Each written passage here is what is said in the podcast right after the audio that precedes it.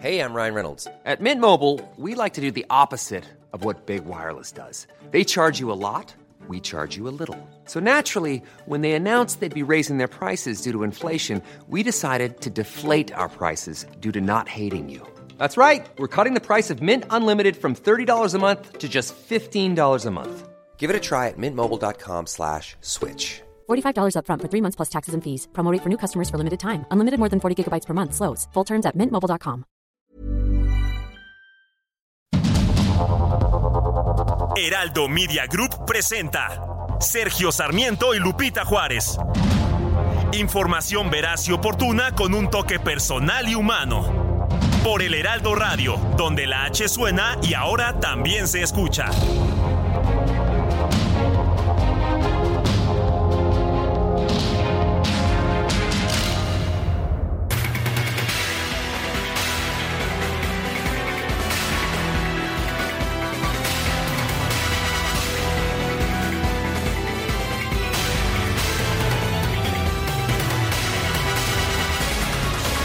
Las 7 de la mañana con un minuto. Hoy es martes 24 de octubre de 2023.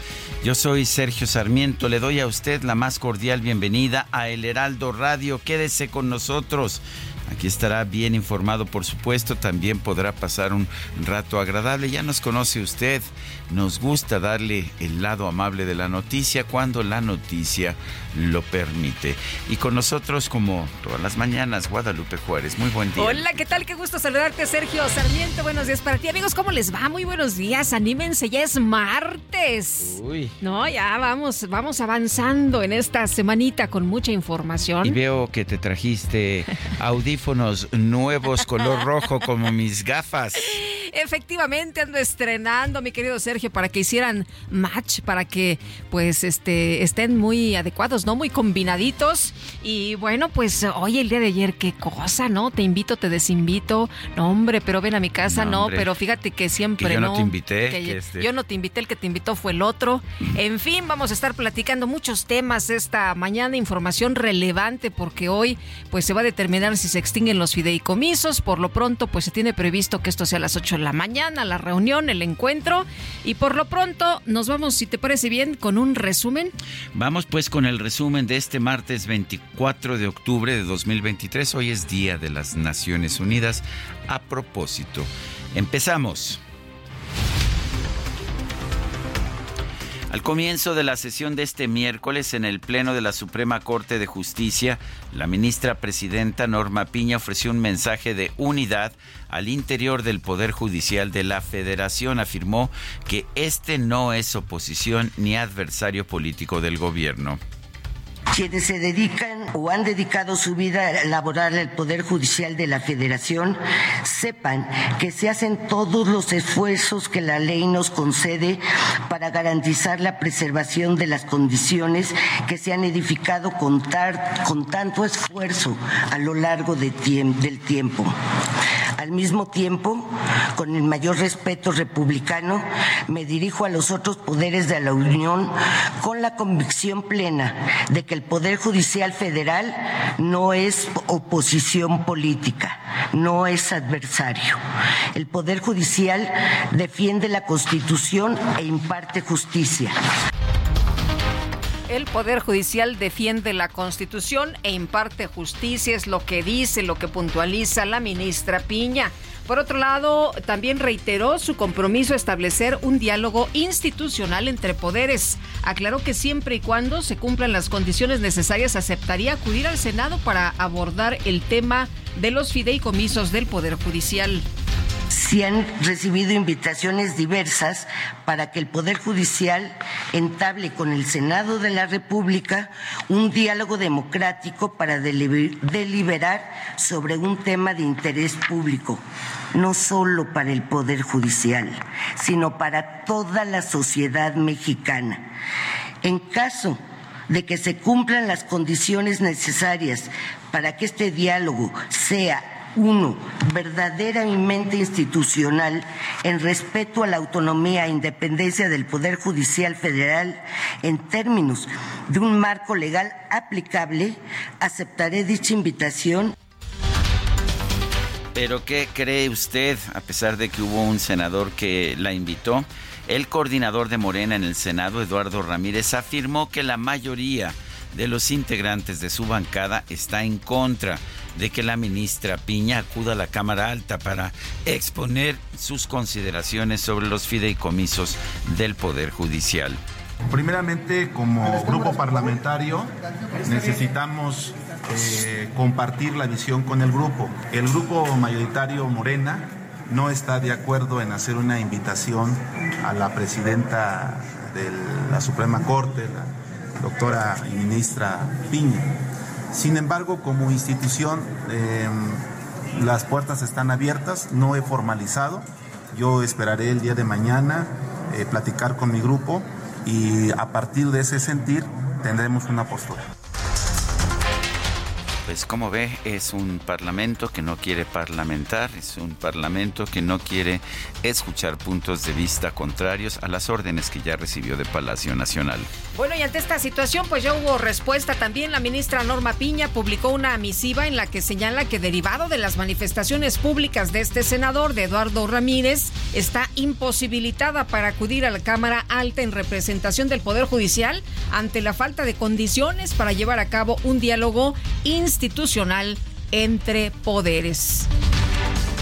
La senadora del PAN, Xochitl Galvez, consideró que la bancada mayoritaria de Morena debe escuchar a la ministra presidenta Piña.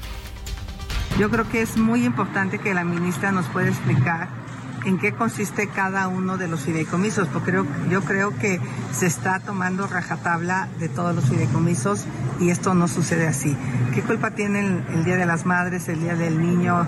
O sea, a mí me tocaba celebrar el Día del Trabajador Indigenista cuando fui comisionada y pues era un derecho laboral ganado, no se los puedes cuestionar a los trabajadores de la Corte, por más que pienses que no lo deben tener, es un derecho laboral ganado a través de sus sindicatos. Entonces sí creo que es importante que la ministra nos explique a las y los senadores de todos los partidos en qué consisten estos recortes y ojalá se pare esta venganza hacia la Corte.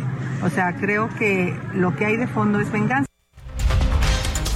comunicado conjunto, Froilán Muñoz Alvarado, el director de la Asociación Nacional de Magistrados de Circuito y Jueces de Distrito, así como Víctor Manuel Islas Domínguez, director de la Asociación Nacional de Magistrados de Circuito y Jueces de Distrito en retiro, agradecieron a la sociedad civil por haberse sumado a la marcha en defensa del Poder Judicial. No nada más escribieron ahí el comunicado, fueron ayer, estuvieron ahí realizando un recorrido estuvieron eh, pues con los trabajadores, platicando con los trabajadores que están, como ustedes saben, en paro. Antes de iniciar una audiencia, la juez de control Beatriz Álvarez del Centro de Justicia Penal Federal de Aguascalientes pidió guardar un minuto de silencio por el embate político que denosta al Poder Judicial y que pretende restringir la impartición de justicia independiente y autónoma. En esta ocasión les voy a solicitar que se queden de pie. Eh, dado el contexto social y político que actualmente vivimos en el país, me parece importante que hagamos una breve reflexión antes de dar inicio a esta audiencia. Las y los trabajadores del Poder Judicial de la Federación estamos preocupados por salvaguardar la independencia y la autonomía judicial, porque se respete el Estado democrático y por seguir resolviendo las causas que amparan derechos y situaciones jurídicas de todas las personas que acuden al Poder Judicial de la Federación. Queremos seguir trabajando para todas y todos los 365 días del año, incluso los días inhábiles, como hoy, que se decretó inhábil por paro laboral, porque la justicia no puede detenerse. Bueno, y, corrijo, corrijo, eh, la conjugación es por el embate político que denuestra al Poder Judicial. Efectivamente, esa es la forma correcta de decirlo. Bueno, y los seis integrantes del Consejo Consultivo de la Comisión Nacional de Derechos Humanos notificaron al Senado su renuncia unánime. Denunciaron que su labor fue desdeñada por la presidenta del organismo, Rosario Piedra Ibarra, quien además de ignorarlos por completo, llegó incluso, escuche usted, a las amenazas, amenazarlos y calumniarlos. Eh, bueno, y, pues usted se preguntará, ¿es la segunda vez? Si es la segunda vez y todos renunciaron, sí, todos los seis, los seis integrantes del Consejo Consultivo de la Comisión Nacional de Derechos Humanos le dijeron a la señora Piedra Ibarra, ¿sabe qué? Ahí nos vemos. presidente López Obrador recibió en Palacio Nacional a los gobernadores de Morena para hablar sobre los trabajos de actualización del censo de personas desaparecidas en México.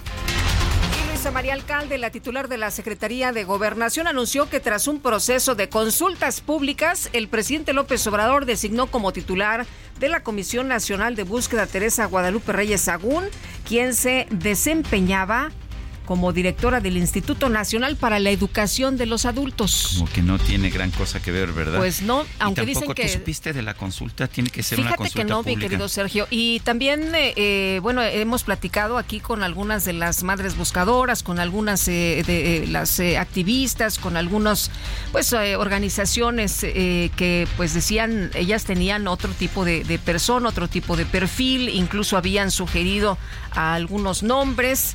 Querían alguien comprometido con la búsqueda de con la búsqueda de estas personas. El Observatorio de Designaciones Públicas, la organización Fundar y la Oficina del Alto Comisionado de Naciones Unidas para los Derechos Humanos en México denunciaron que el nombramiento de Teresa Reyes Agún al frente de la Comisión Nacional de Búsqueda fue opaco, discrecional, regresivo y sin una escucha sustantiva a las familias de las víctimas. Pues sí, así como lo escucha, a ellos no los escucharon. En San Miguel, Canoa, Puebla, bueno, ayer qué cosa tan terrible de violencia en el país se registró un enfrentamiento a balazos entre dos presuntos grupos de narcomenudistas con un saldo de por lo menos, escuche nada más, seis personas muertas y dos heridas, sí, aquí en Puebla, en México. Los enfrentamientos y la violencia continúan. La Fiscalía General de Guerrero informó que en un ataque armado fueron asesinados Alfredo Alonso López, secretario de Seguridad Pública de Coyuca de Benítez, así como Honorio Salinas Garay, director de la Policía Municipal, junto con otros 10 agentes de la corporación, sí, una masacre, masacre espantosa. Ya no hay masacres ah, no, en pues este país. Una matanza, perdón. Una matanza. Bueno, y la Fiscalía del Estado de México informó que Oscar Guzmán, conocido como el monstruo de Toluca, fue sentenciado a otros 55 años de prisión por el feminicidio de Mónica Chávez Cuate ocurrido en septiembre del 2012. García Guzmán ya suma 335 años de prisión por cuatro feminicidios, un homicidio, desaparición de personas y también violación. En Tapachula, Chiapas, se registró una trifulca entre autoridades inmigrantes originarios de Haití los cuales intentaron ingresar por la fuerza a las oficinas de la Comisión Mexicana de Ayuda a Refugiados. Se confirmó un saldo de 10 heridos y 2 detenidos. El grupo parlamentario del PAN en el Congreso de Baja California denunció ante la Fiscalía General de la República al secretario de Salud Federal, a Jorge Alcocer, por haber asignado a hospitales inexistentes en ese estado un lote de medicamentos por 187 millones de pesos, lo cual provocó que estos fármacos caducaran. El gobernador de Nuevo León, Samuel García, envió al Congreso Estatal una solicitud de licencia por seis meses a fin de participar en la contienda por la candidatura de Movimiento Ciudadano a la presidencia de la República. Y el coordinador nacional de Movimiento Ciudadano, Dante Delgado, aseguró que el gobernador Samuel García es una opción interna para la candidatura presidencial, mientras que el canciller Marcelo Ebrard representa una opción externa. Yo lo que creo es que Samuel es una opción interna y el licenciado Marcelo Ebrard sería una opción ciudadana externa. Les avalan, ¿quién puede dudar de, del dinamismo, del talento, de la creatividad de Samuel García, que tiene una aceptación en los medios y por otra parte pues está la trayectoria, historia de vida, eh, prácticas de buen gobierno, Liceo Marcelo. La sala superior del Tribunal Electoral revocó las medidas cautelares que impuso el INE a la ex jefa de gobierno Claudia Sheinbaum para exigirle que se conduzca con más cuidado para no cometer actos anticipados de campaña, además de ordenarle borrar diversas publicaciones de redes sociales sobre sus eventos en Chiapas, Sonora, Sinaloa y Oaxaca. Estas medidas cautelares han sido canceladas. El órgano interno de control del INE suspendió de manera provisional al director de la Unidad Técnica de lo Contencioso, Manuel Alberto Cruz Martínez, por modificar la declaración del presidente López Obrador con la que se determinó que incurrió en violencia política de género contra la senadora del PAN, Xochitl Galvez. El Instituto Electoral de la Ciudad de México pidió a las 16 alcaldías y al gobierno capitalino que retiren de las calles toda la propaganda que contenga nombre o apellidos de aspirantes en algún proceso político. Uy. Pues está llena, están llenas las calles de la Ciudad Les va a llevar mucho rato porque la verdad es que por todos lados, ¿no? Están este, los pendones, están ahí algunas mantas, están algunas pintas, en fin, por todos lados. El INEGI informó que en la primera quincena de octubre del 2023 el índice nacional de precios al consumidor subió 0.24% a tasa quincenal. La inflación general anual se ubicó en 4.27%. El gobierno de Israel confirmó que jamás liberó a dos mujeres de 85 y 79 años que se encontraban como rehenes en la franja de Gaza. Y ya son cuatro personas liberadas con estas dos mujeres de la tercera edad que fueron liberadas el día de ayer. El portavoz del Departamento de Estado de la Unión Americana, Matthew Miller, aseguró que su país se opone a un alto al fuego en la franja de Gaza, ya que eso le permitiría a Hamas recomponer sus fuerzas y prepararse para nuevos ataques. El presidente de los Estados Unidos, Donald Trump, se comparó con el activista sudafricano Nelson Mandela al describirse como víctima de fiscales federales y estatales que están en su contra por motivos políticos. Dijo pues que él tenía la obligación de enfrentarse a estos fascistas. Así, así los denominó lejos, lejos de Mandela, sin duda. En información deportiva, los 49 de San Francisco cayeron 17-22 ante los vikingos de Minnesota, ligando dos derrotas consecutivas. Y los Rangers de Texas obtuvieron su pase a la Serie Mundial. Sí, ya estamos en vísperas de la Serie Mundial al derrotar 11 a 4 a los Astros de Houston en el juego 7 de la serie de campeonato de la Liga Americana. Hoy se decide la Liga Nacional.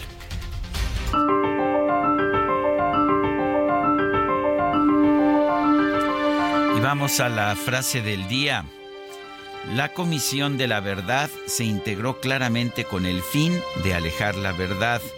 Qué mal que haya intentado distorsionar la verdad, aunque sin éxito, porque las pruebas son las pruebas. Luis de la Barreda Solórzano.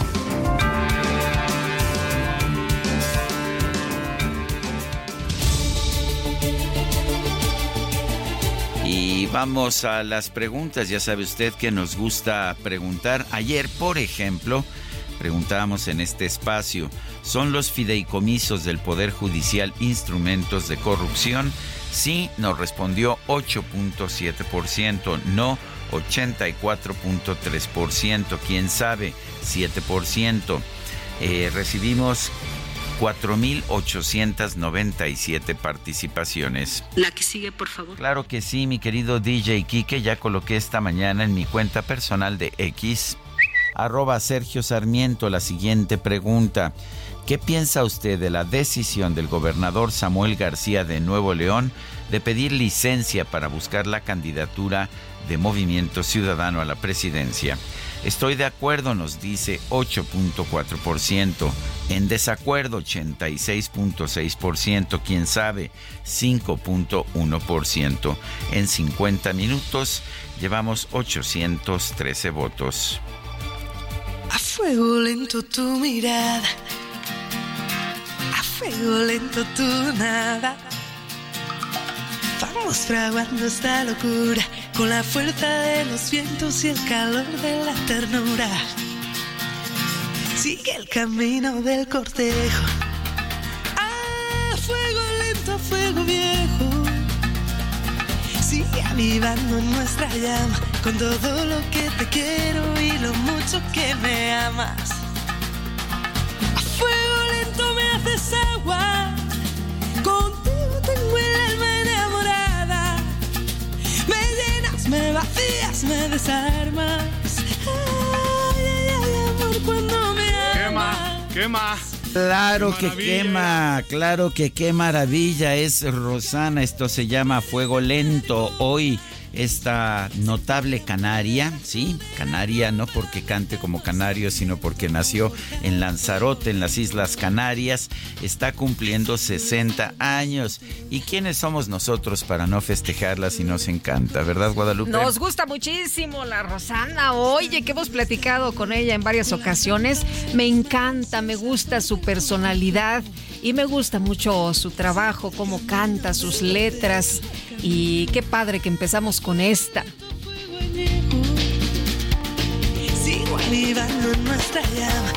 Si se anima a cantar, pues venga de ahí.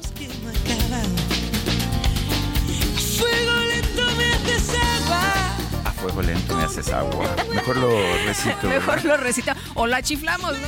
La chiflamos. Son las 7 de la mañana con 20 minutos.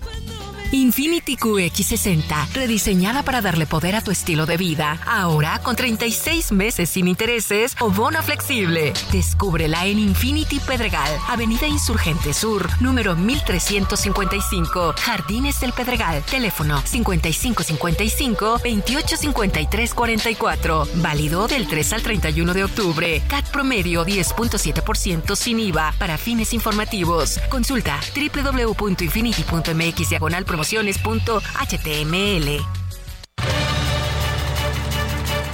Y vámonos rapidito con información de Gerardo Galicia esta mañana. ¿Cómo empezamos? Gerardo, cuéntanos. Buenos días. Una mañana complicada, Lupita. Sergio, excelente mañana en la zona oriente de la capital. Ya recorrimos Javier Rojo Gómez y encontramos bastantes dificultades. En primera instancia, llegando a la zona de centros comerciales de Plaza Oriente, también hay dificultades para poder superar los ejes 5 y 6 sur. En este, en el caso del eje 6 sur, se, se debe a que es una vía reversible y de momento son muchos los automovilistas que buscan llegar hasta este punto, así que habrá que manejar con mucha, mucha paciencia si van a utilizar esta zona de Javier Rojo Gómez y su entronque con Ermita Iztapalapa también les espera ya un largo asentamiento. Por lo pronto el reporte, seguimos muy pendientes. Muy bien, pues tomamos nota, Gerardo. Gracias, buenos días. Hasta luego.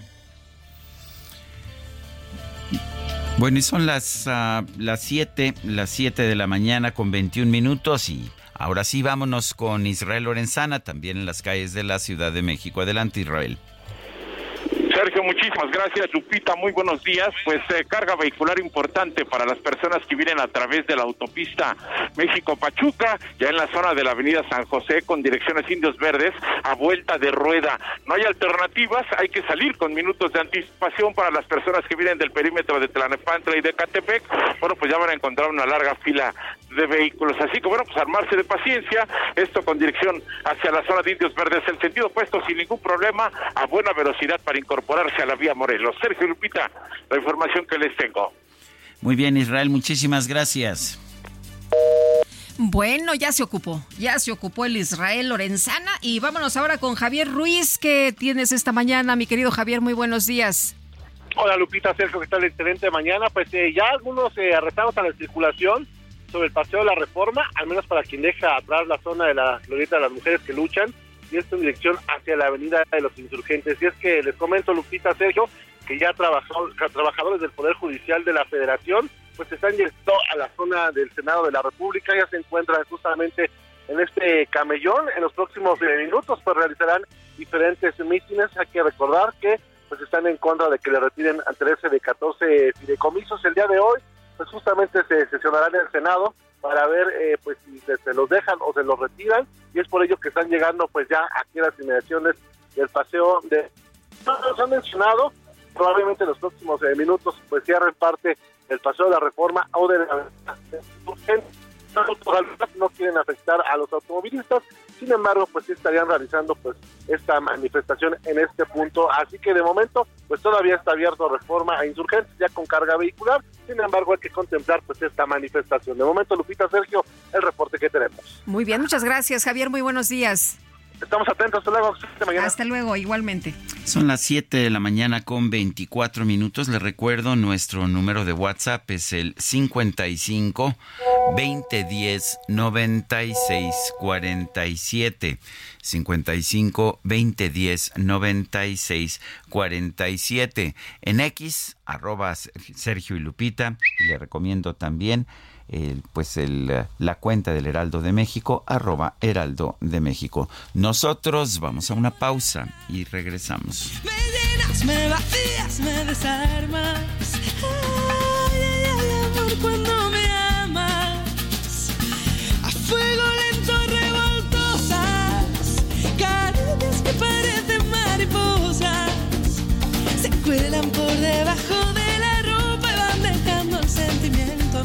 fuego lento. Somos expertos, profesionales.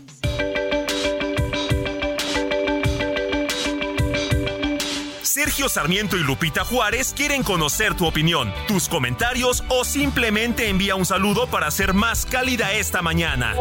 Envía tus mensajes al WhatsApp 55 20 10 96 47.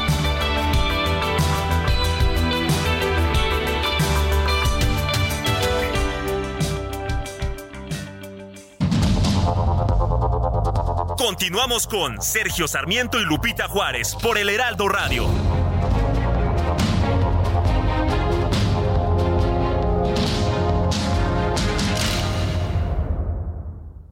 Este Día de Muertos, la Catrina tiene sus festejos.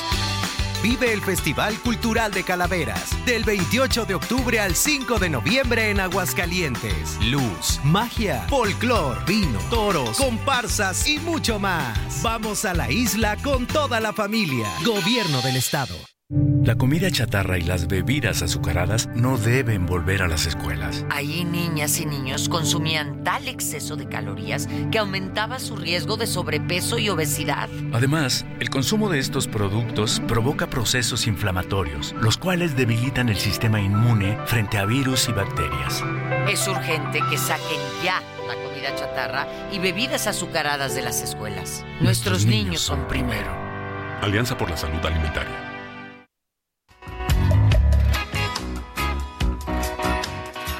Que te vaya bonito, mis mejores deseos. Que en la vida recojas lo que siembres de bueno. Que te vaya bonito, ay, ajá. Que no te vaya mal. Y que el tiempo te deje donde tengas que estar. Quisiste ser universal, eclipsando mil sueños. Que Dios te proteja en la celda de tu soledad.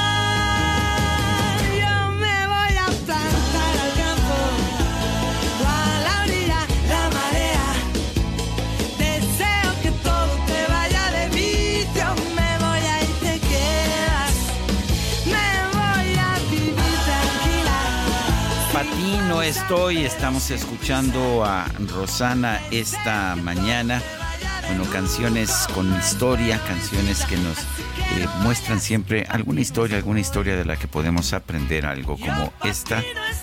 Yo para ti no estoy, para ti no estoy se llama. No. Salud, amor y fortuna.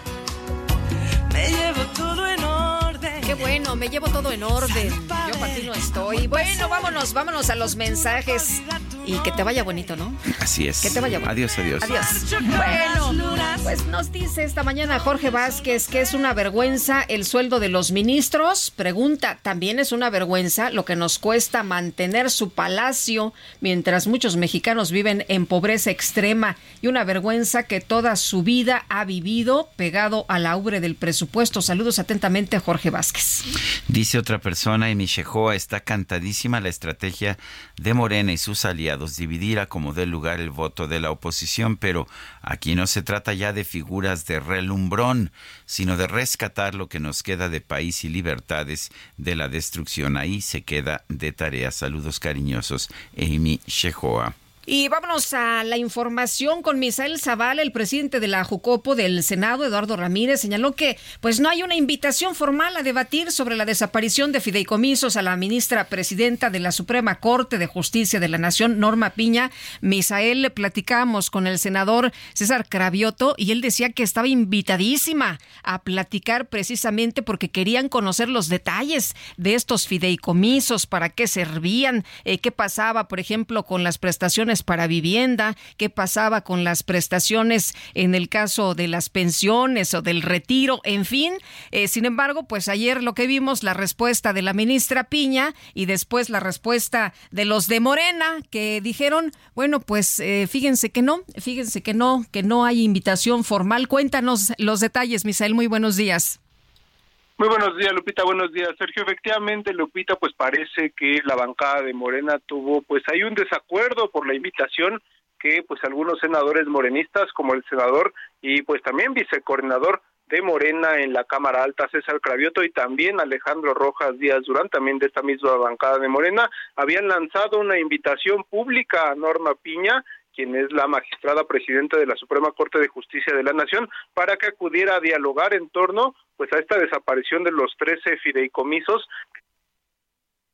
millones de pesos del presupuesto del Poder Judicial. En este sentido, pues el presidente de la Junta de Coordinación Política y también líder de la bancada de Morena, Eduardo Ramírez, pues ya salió a aclarar esta situación y dijo que nunca hubo una solicitud formal por parte de eh, pues de la presidencia de la mesa directiva del Senado, tampoco de la presidencia de la Junta de Coordinación Política para que Norma Piña acudiera al Senado de la República a poder debatir este tema de la desaparición de los 13 fideicomisos. Incluso sostuvo que este tema es ya una situación de politiquería y no hay un asunto institucional por parte del Senado para una eh, pues una invitación oficial a la ministra. En una entrevista a medios, el legislador por Chiapas aseguró que las invitaciones a la ministra presidenta las han realizado algunos senadores en lo personal, pero el grupo parlamentario de Morena no está de acuerdo en que eh, pues acuda a un diálogo en el Senado de la República y bueno, también dijo que no hay una invitación formal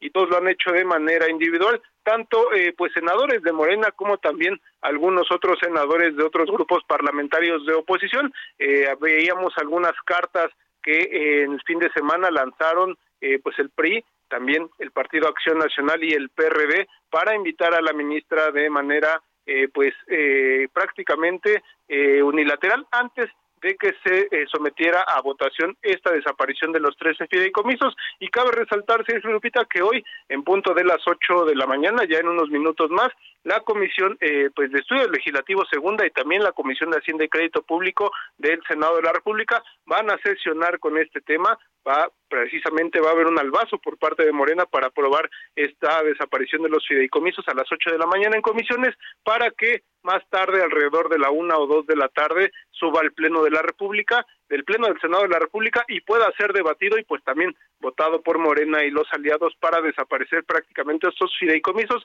sin un diálogo ya con el Poder Judicial. Muy bien, pues Misael, muchas gracias, muy buenos días. Gracias, muy buenos días. Lo dijeron de dientes para afuera, no era en serio que les importara mucho escuchar a la ministra Norma Piña. Y vamos con Manuel Añorbe, es coordinador del Partido Revolucionario Institucional, el PRI en el Senado. Manuel, gracias por tomar nuestra llamada. ¿Cuál es la posición de los senadores del PRI ante pues esta invitación o no invitación a que la ministra presidenta Norma Piña presente sus posiciones o las posiciones del Poder Judicial? Cuéntanos. Sí, claro que sí, Sergio Lupita, muy buenos, días. Saludo también a su amplísimo auditorio de nuestra bella República Mexicana.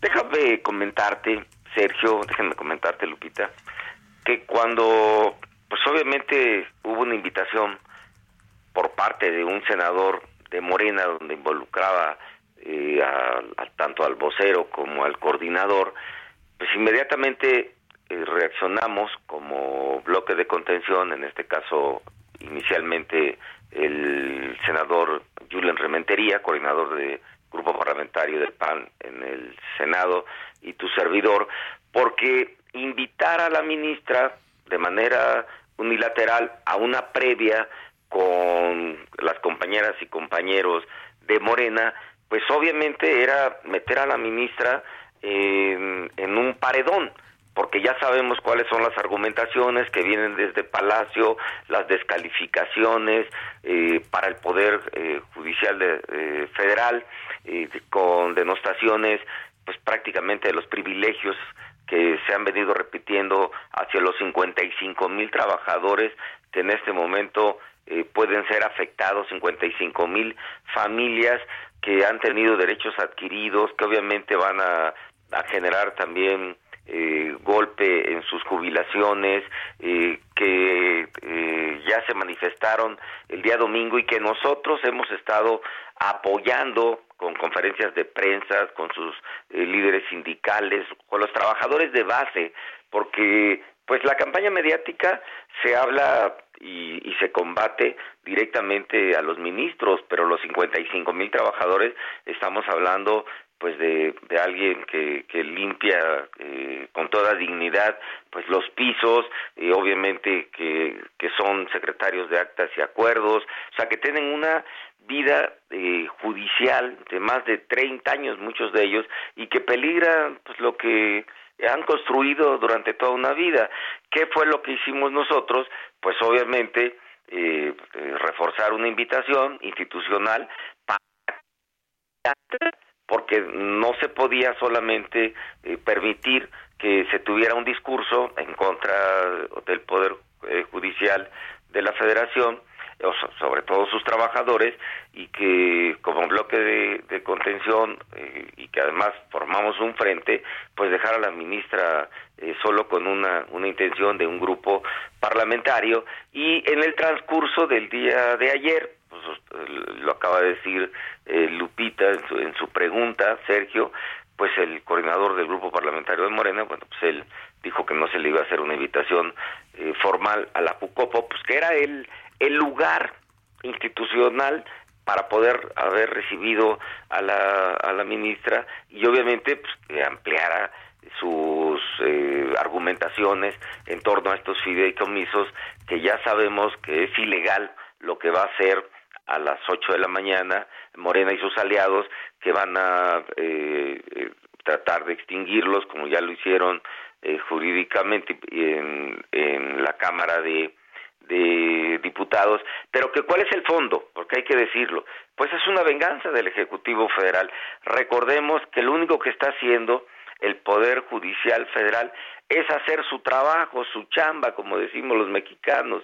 O sea, si nosotros eh, hablamos de división de poderes, de federalismo, si hablamos de, y nos enseñan desde la primaria, la secundaria, que, que nuestra constitución, la Carta Magna, pues obviamente divide en tres poderes eh, de la Unión este gran federalismo que defendemos todos los días, es un, un mensaje de querer poner de rodillas al Poder Judicial de la Federación solo porque nosotros controvertimos en una acción de inconstitucionalidad el plan B y bueno, pues ellos cumplieron exactamente con sus funciones, sus atribuciones y se echó abajo el plan B. O bien aquel viernes negro que me hicieron favor ustedes de entrevistarme donde por fast track sacaron casi 15 eh, dictámenes, entre ellos lo de, CONACIT, para poner un ejemplo, o la desaparición de la financiera rural que tanto golpea a, los productores de México, bueno, y que lo están analizando, pues quisiera el Ejecutivo, y lo digo con todo respeto, que todo lo que presentara eh, un bloque, en este caso Cámara de Diputados o Cámara de Senadores de contención, de oposición, pues no se les hiciera caso, ¿no? Y desaparecer a los poderes y, estar eh, de poner de rodillas al poder eh, judicial federal. Y esto pues no lo no lo vamos a permitir porque lo que se manda es una señal pues obviamente de, venganza de atropello en, en términos reales de fideicomisos que legalmente fueron constituidos hace más de 10 años, donde hay aportaciones de trabajadores para sus jubilaciones, las manifestaciones públicas en todo el país y particularmente la del domingo te confirma lo que estamos diciendo, o sea, no no es un tema de, de privilegios para los 55 mil trabajadores, es un tema de defender lo que ellos han construido como derechos durante muchos años. Y esta relación obrero patronal se da en cualquier empresa inclusive privada pues, o sea pero pero no se puede actuar eh, con venganza. Y obviamente lo que hoy va a suceder en la comisión de hacienda y estudios legislativos segunda pues lo, único que va a suceder es es consumar pues esta esta línea de palacio para golpear al, al poder judicial federal. Sin olvidar que existe la amenaza este Sergio Lupita en el presupuesto de egresos de quitarle, o sea, aquí estamos hablando alrededor de 13, 14 mil millones de pesos en los fideicomisos. Aparte, la amenaza en el presupuesto de egresos, que es atribución de Cámara de Diputados, de quitarle otros 15 mil millones, pues prácticamente estrangulas a la Corte en su, en su infraestructura y en todos los derechos laborales. Como Oye, Manuel, ¿se puede ir a las acciones de inconstitucionalidad, no? Eh, finalmente, ¿crees que termine? En la Suprema Corte y que pues eh, decía el presidente que el, la Suprema Corte no le puede corregir eh, al, Congreso la página porque pues eh, son poderes diferentes y que se estarían constituyendo como el máximo poder conservador. A ver, deja, deja, en esto iba a concluir, ¿no? Porque pues no solamente es la argumentación que me permiten hacer, o sea, nosotros como atribución y Cámara de Diputados, PRI, PAN, PRD y nosotros en la Cámara de Senadores vamos a presentar acciones de inconstitucionalidad al margen de los terceros afectados, Lupita, que son los trabajadores eh, con todo el derecho constitucional amparos y va a haber una lluvia de amparos y tendrán que resolver los jueces esta parte y tendrán que resolver los ministros que por cierto los ministros no son en este caso juez y parte de los trabajadores, porque estamos hablando de los trabajadores, o sea, los ministros tienen su pago, su salario y la discusión que se pueda dar en torno a ellos, fíjate lo que te voy a decir, en el presupuesto de egresos. No lo tienen en los fideicomisos. Por lo tanto, nosotros tenemos el derecho de presentar acción de inconstitucionalidad y ellos tienen la obligación de resolver, pero independientemente de eso va a haber una lluvia de amparos que te lo aviso va a detener seguramente en cualquier momento pues esta andanada y esta venganza que se está eh, planteando por Morena y sus aliados se está tratando de consumar el día de hoy, que por cierto van a ser dos sesiones para terminar la discusión del tema de los fideicomisos, pero no nos vamos a quedar cruzados de brazos y presentaremos en tiempo y en forma acciones de inconstitucionalidad, aparte, como ya te lo digo, Lupita, Sergio, la lluvia de amparos de terceros perjudicados. Así de puntual es donde va a, concluir todo este intento de venganza eh, para el Poder Judicial Federal. Manuel Añorbe, coordinador del PRI en el Senado, gracias por conversar con nosotros. Al contrario, gracias por la oportunidad de estar con ustedes y muchas felicidades por seguir generando opinión en nuestra bella República eh, Mexicana. Gracias, saludos Manuel, hasta luego. Bueno, y vamos a platicar con José Elías Romero Apis, él es abogado constitucionalista y a quien siempre saludamos con mucho gusto. ¿Cómo estás? Buenos días. Muy bien, Lupita, me da mucho gusto saludarlos así Hola, en esta mañana Oye, eh, eh, pues eh, preguntarte, ¿cómo ves esta discusión que se está teniendo sobre la extinción de estos 13 fideicomisos, lo que ha argumentado el presidente López Obrador y lo que dice la ministra Piña? A ver, nosotros estamos para defender la Constitución. Bueno, creo que en esto vemos de principio dos o tres problemas, uno de tipo jurídico, otro de tipo político y otro de tipo, pudiéramos llamar, de estilo. Eh, el problema jurídico ya lo han dicho muchos, incluso escuchaba yo hace unos momentos a, Manuel Añorbe, entre otros que, han platicado con ustedes. Eh, los comisos están eh, violando, al parecer, la extinción de los fideicomisos, están violando derechos adquiridos por particulares, en este caso por trabajadores. Y eso va a ocasionar tanto problema de acción de eh, constitucionalidad, controversias constitucionales quizá, y desde luego muchísimos amparos. Eh, un problema eh, de tipo político de fondo que también ya mucho se ha dicho es que denota un deseo de algunos grupos, quizá los grupos más allegados al gobierno, de no actuar republicanamente. La base del republicanismo no es, como a veces creemos, la democracia. La base del republicanismo consiste en la libertad para escuchar a los demás y para exponer las propias ideas y en las dos límites que existe para el poder. Uno, el tiempo, es decir, que nadie sea eterno. Y dos, la extensión del poder, que nadie tenga todo el poder, lo que llamamos la división de poderes. Cuando un gobernante quiere ser para siempre y quiere tener todo el poder, queda en una actitud totalmente antirrepublicana. Y ese es el temor en el que pudiéramos llegar a caer eh, algún día, eh, espero que nunca, en eh, México. Y desde luego hay también un problema de estilo, esto que vimos ayer mismo, de la posible plática con entre la Corte y el Senado, y que resultó que por fin pues no se dio, porque los grupos de oposición estaban de acuerdo en esa plática, los grupos de gobierno, los grupos oficialistas no estaban de acuerdo y estas manifestaciones que hemos visto en diversas partes de la República eh, siempre nos han denotado algo y lo aprendí, yo que era muy jovencito en aquel entonces, lo aprendí desde el 68. Cuando hay manifestaciones en la calle es porque las, oficinas están cerradas porque nadie te escucha, porque nadie quiere saber de tus razones o porque no tienen razones para convencerte de ello. Esta reunión hubiera sido muy útil principalmente para el Senado, porque de entrada hubieran sabido todas las razones jurídicas que tiene la Corte pero, que sí las conocen, sí las conocen, José Elías. Más bien este, están recibiendo órdenes y, y saben que no pueden cuestionar las órdenes de Palacio Nacional, pero no puedo creer que no tengan la inteligencia o el conocimiento suficientes para entender lo que está señalando la Corte, que lo ha hecho muy claramente.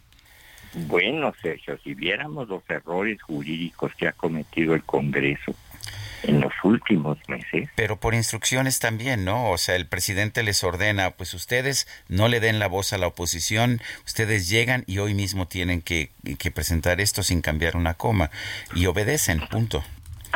Pero sí saben lo que están haciendo. Digo, el propio Ricardo Monreal decía, a ver, las iniciativas electorales tienen todas estas inconsistencias constitucionales. Lo sabían perfectamente. Bueno, eh, entonces lo que a lo que estamos llegando es realmente a un enfrentamiento, a un choque innecesario de poderes, un choque entre el ejecutivo y el judicial en México resulta o parece absurdo. En México no se es ministro de la Corte si no es por voluntad del presidente. Constitucionalmente hablando, todos los ministros tienen que ser palomeados por el presidente. Se puede ser ministro de la Corte sin, el, sin la voluntad del Congreso, pero no sin la voluntad del presidente. Aun cuando el Congreso no se pusiera de acuerdo y no designara, el presidente tiene facultades para designar. Eh, entonces, ¿por qué un presidente? Eh, ahora bien, no siempre nombran a todos. Este gobierno ha nombrado a cuatro y cuatro son más que suficientes para parar todos los penaltis que le quisieran meter al gobierno. Y sin embargo, no lo han logrado por estos eh, errores, por estas vicias, por estos desaseos que a veces ha cometido. Eh, José Elías, eh, ¿consideras que lo que espera el presidente es justo lo que va a ocurrir, que se armen acciones de inconstitucionalidad que resuelva la Suprema Corte y después acusar a la Corte como el poder conservador? Sí, desde luego, pues eso ya no solo va a suceder, ya ha sucedido y se ha y, y, bueno, los argumentos son esencialmente que, que, los ministros tienen vicios de, flojera o de corrupción o de consigna. Eh, repito, cuando que la, eh, la mayoría necesaria, es los cuatro ministros para impedir el, derrumbe de sus resoluciones por vía de acción de inconstitucionalidad o de controversia constitucional, pues fueron nombrados por este gobierno. Incluso para tener cuatro, se presionó a un ministro en funciones para que renunciara y poder sumar los cuatro, que es el número mágico que necesita un presidente. Casi no tenemos tiempo ya, pero una pregunta. ¿Puede la Suprema Corte revisar temas que le tocan directamente como estos fideicomisos? Sí, desde luego. Puede revisarlos en cuanto a los derechos que están afectando eh, concretamente, por ejemplo, de los trabajadores o de cualquier tercero. Desde luego que puede revisarlos y puede anularlos. Muy bien.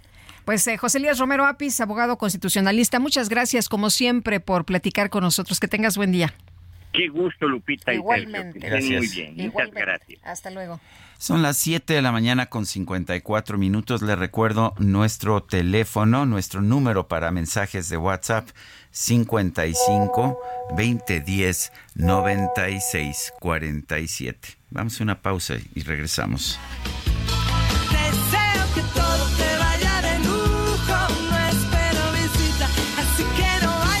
Que pa' ti no estoy.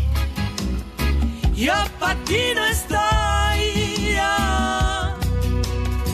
Salud, amor y fortuna, me llevo todo en orden.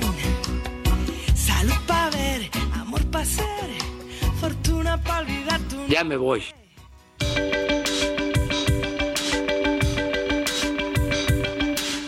Sarmiento y Lupita Juárez quieren conocer tu opinión, tus comentarios o simplemente envía un saludo para ser más cálida esta mañana. Envía tus mensajes al WhatsApp 55 20 10 96 47.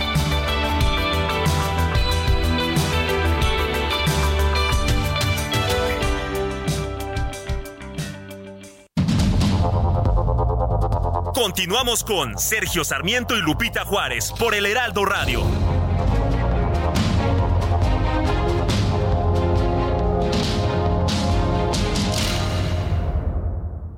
Somos más que energía, somos transición energética. Generamos el 55% de la energía limpia de México. Somos desarrollo. Modernizamos y construimos 25 centrales, garantizando su operación por 50 años más. Somos visionarios. Con alianzas estratégicas ahora exportaremos gas a distintas partes del mundo. Somos vocación social. Cumplimos con el compromiso de no incrementar las tarifas domésticas. Somos CFE. Somos más que energía. Gobierno de México. Un día como hoy, pero de 1947, se declaró el Día de las Naciones Unidas, con el objetivo de dar a conocer el fin y las actividades de la organización en todo el mundo. Se proclamó en una asamblea llevada a cabo por el Consejo de Seguridad de la ONU y como una forma de conmemorar y celebrar el aniversario de la Carta de las Naciones Unidas. Dicha resolución fue firmada por unanimidad por todos los países miembros. Posteriormente, en 1971, la Asamblea General recomendó a sus miembros a tener presente esta fecha como un día festivo. Para 1945, la ONU solamente contaba con 51 países miembros. En la actualidad, 193 son los países que representan a sus estados ante la organización. En la Asamblea se toman medidas en temas como paz y seguridad, desarrollo sostenible, cambio climático, desarme, derechos humanos, emergencias humanitarias, terrorismo, igualdad de género, salud, producción de alimentos y gobernanza. El concierto para este año del Día de las Naciones Unidas será bajo la temática en primera línea de la acción por el clima. Este evento será con un enfoque en acción climática, refleja el llamamiento urgente del secretario general de las Naciones Unidas a una acción climática más rápida y audaz.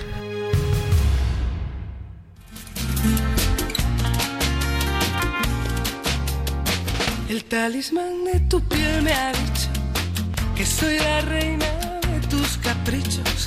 Yo soy el as de los corazones que se pasean en tus tentaciones. El talismán de tu piel me cuenta que en tu montura caerán las riendas. Cuando una noche de amor desesperados caigamos juntos enredados, la alfombra y el alrededor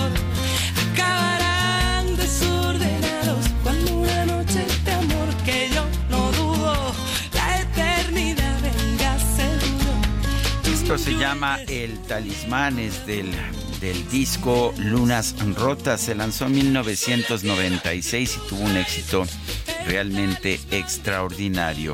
Este tema que estamos escuchando, El Talismán, fue el mayor éxito en España en 1996. tus raíces, el talismán de tu piel lo dice. Estamos escuchando a Rosana, hoy cumple 60 años. Y se oye bien esto del talismán. Oye, nos vamos con los mensajes. Nos dice Celia, es una pena cómo el partido en el poder engaña y manipula al pueblo pobre. Pero más triste es que el pueblo pobre deje de ver que el líder vive en un palacio. Buenos días. Eh, dice otra persona, espero, Sergio, espero hayas pasado un lindo cumpleaños, excelente martes para todos ustedes, saludos afectuosos desde San Jerónimo, soy Patricia, la verdad es que la pasé maravillosamente bien, alargué los festejos lo más que pude, el viernes me acompañó el equipo, incluida aquí mi queridísima Guadalupe Juárez. Estuvimos en una comida. Ayer comí en el Ceru, Lupita. Ah, qué delicia. En San Ángel, la verdad, Ay, me qué gusta. rico.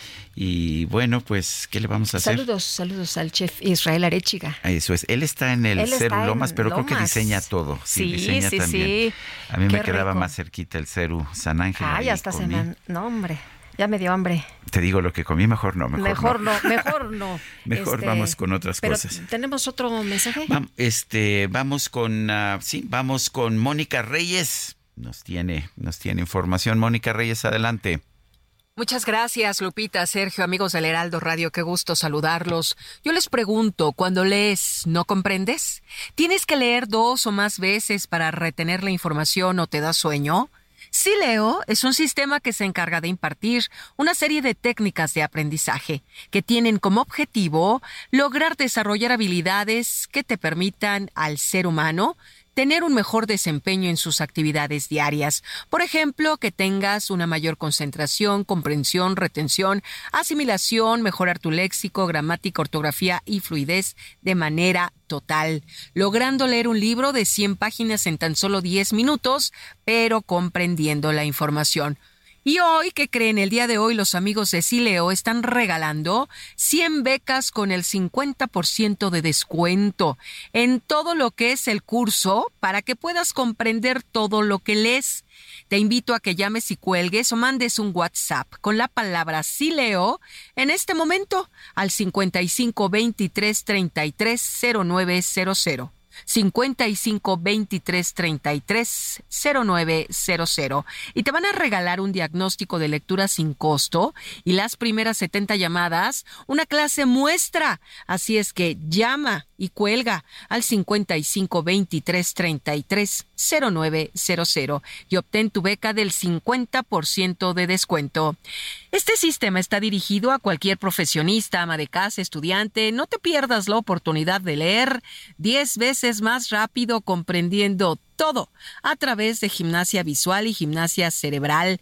Estimulamos tus hemisferios para tener mayor plasticidad neuronal y memoria a largo plazo. Así es que llama y cuelga o manda un WhatsApp con tu nombre al 55 23 33 0900. Regreso con ustedes, Sergio Lupita. Muchas gracias. Muy bien, Mónica Reyes, muchísimas gracias a ti. Y vámonos al clima. El pronóstico del tiempo con Sergio Sarmiento y Lupita Juárez.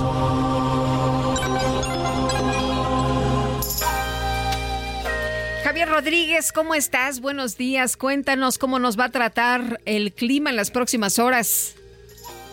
Hola, buenos días, Lupita y Sergio, los saludo con mucho gusto. Y les comento que este martes la tormenta tropical Otis podría intensificarse a huracán categoría 1. Esto frente a las costas de Guerrero y Oaxaca. Sus bandas nubosas producirán lluvias que van desde intensas hasta torrenciales en zonas de Guerrero, Oaxaca y Chiapas, así como lluvias fuertes a muy fuertes en el centro y el oriente del país. Además, se prevé viento con rachas de 70 a 90 kilómetros por hora y olas de 3 a 5 metros en las costas de Guerrero y Oaxaca, por lo que este sistema se mantiene en estrecha vigilancia. Por su parte, el frente número 7 recorrerá el noroeste y norte de México. Propiciará lluvias fuertes a puntuales muy fuertes y vientos con rachas de 40 a 60 kilómetros por hora, además del descenso de las temperaturas en dichas regiones. Existen condiciones para la probabilidad de desarrollo de torbellinos en Chihuahua y Coahuila. A su vez, canales de baja presión sobre el interior del territorio nacional originarán chubascos con lluvias puntuales fuertes en el noreste, centro y oriente del territorio nacional. Finalmente, la circulación de la depresión tropical 21 favorecerá el ingreso de humedad del mar Caribe hacia la península de Yucatán, con lluvias fuertes a puntuales muy fuertes en dicha región. Para el Valle de México se prevé un ambiente fresco con bruma por la mañana y un cielo parcialmente nublado. Durante la tarde, un cielo medio nublado a nublado con probabilidades de lluvias e intervalos de chubascos aquí en la Ciudad de México y con lluvias puntuales fuertes, con descargas eléctricas y posible caída de granizo en el Estado de México.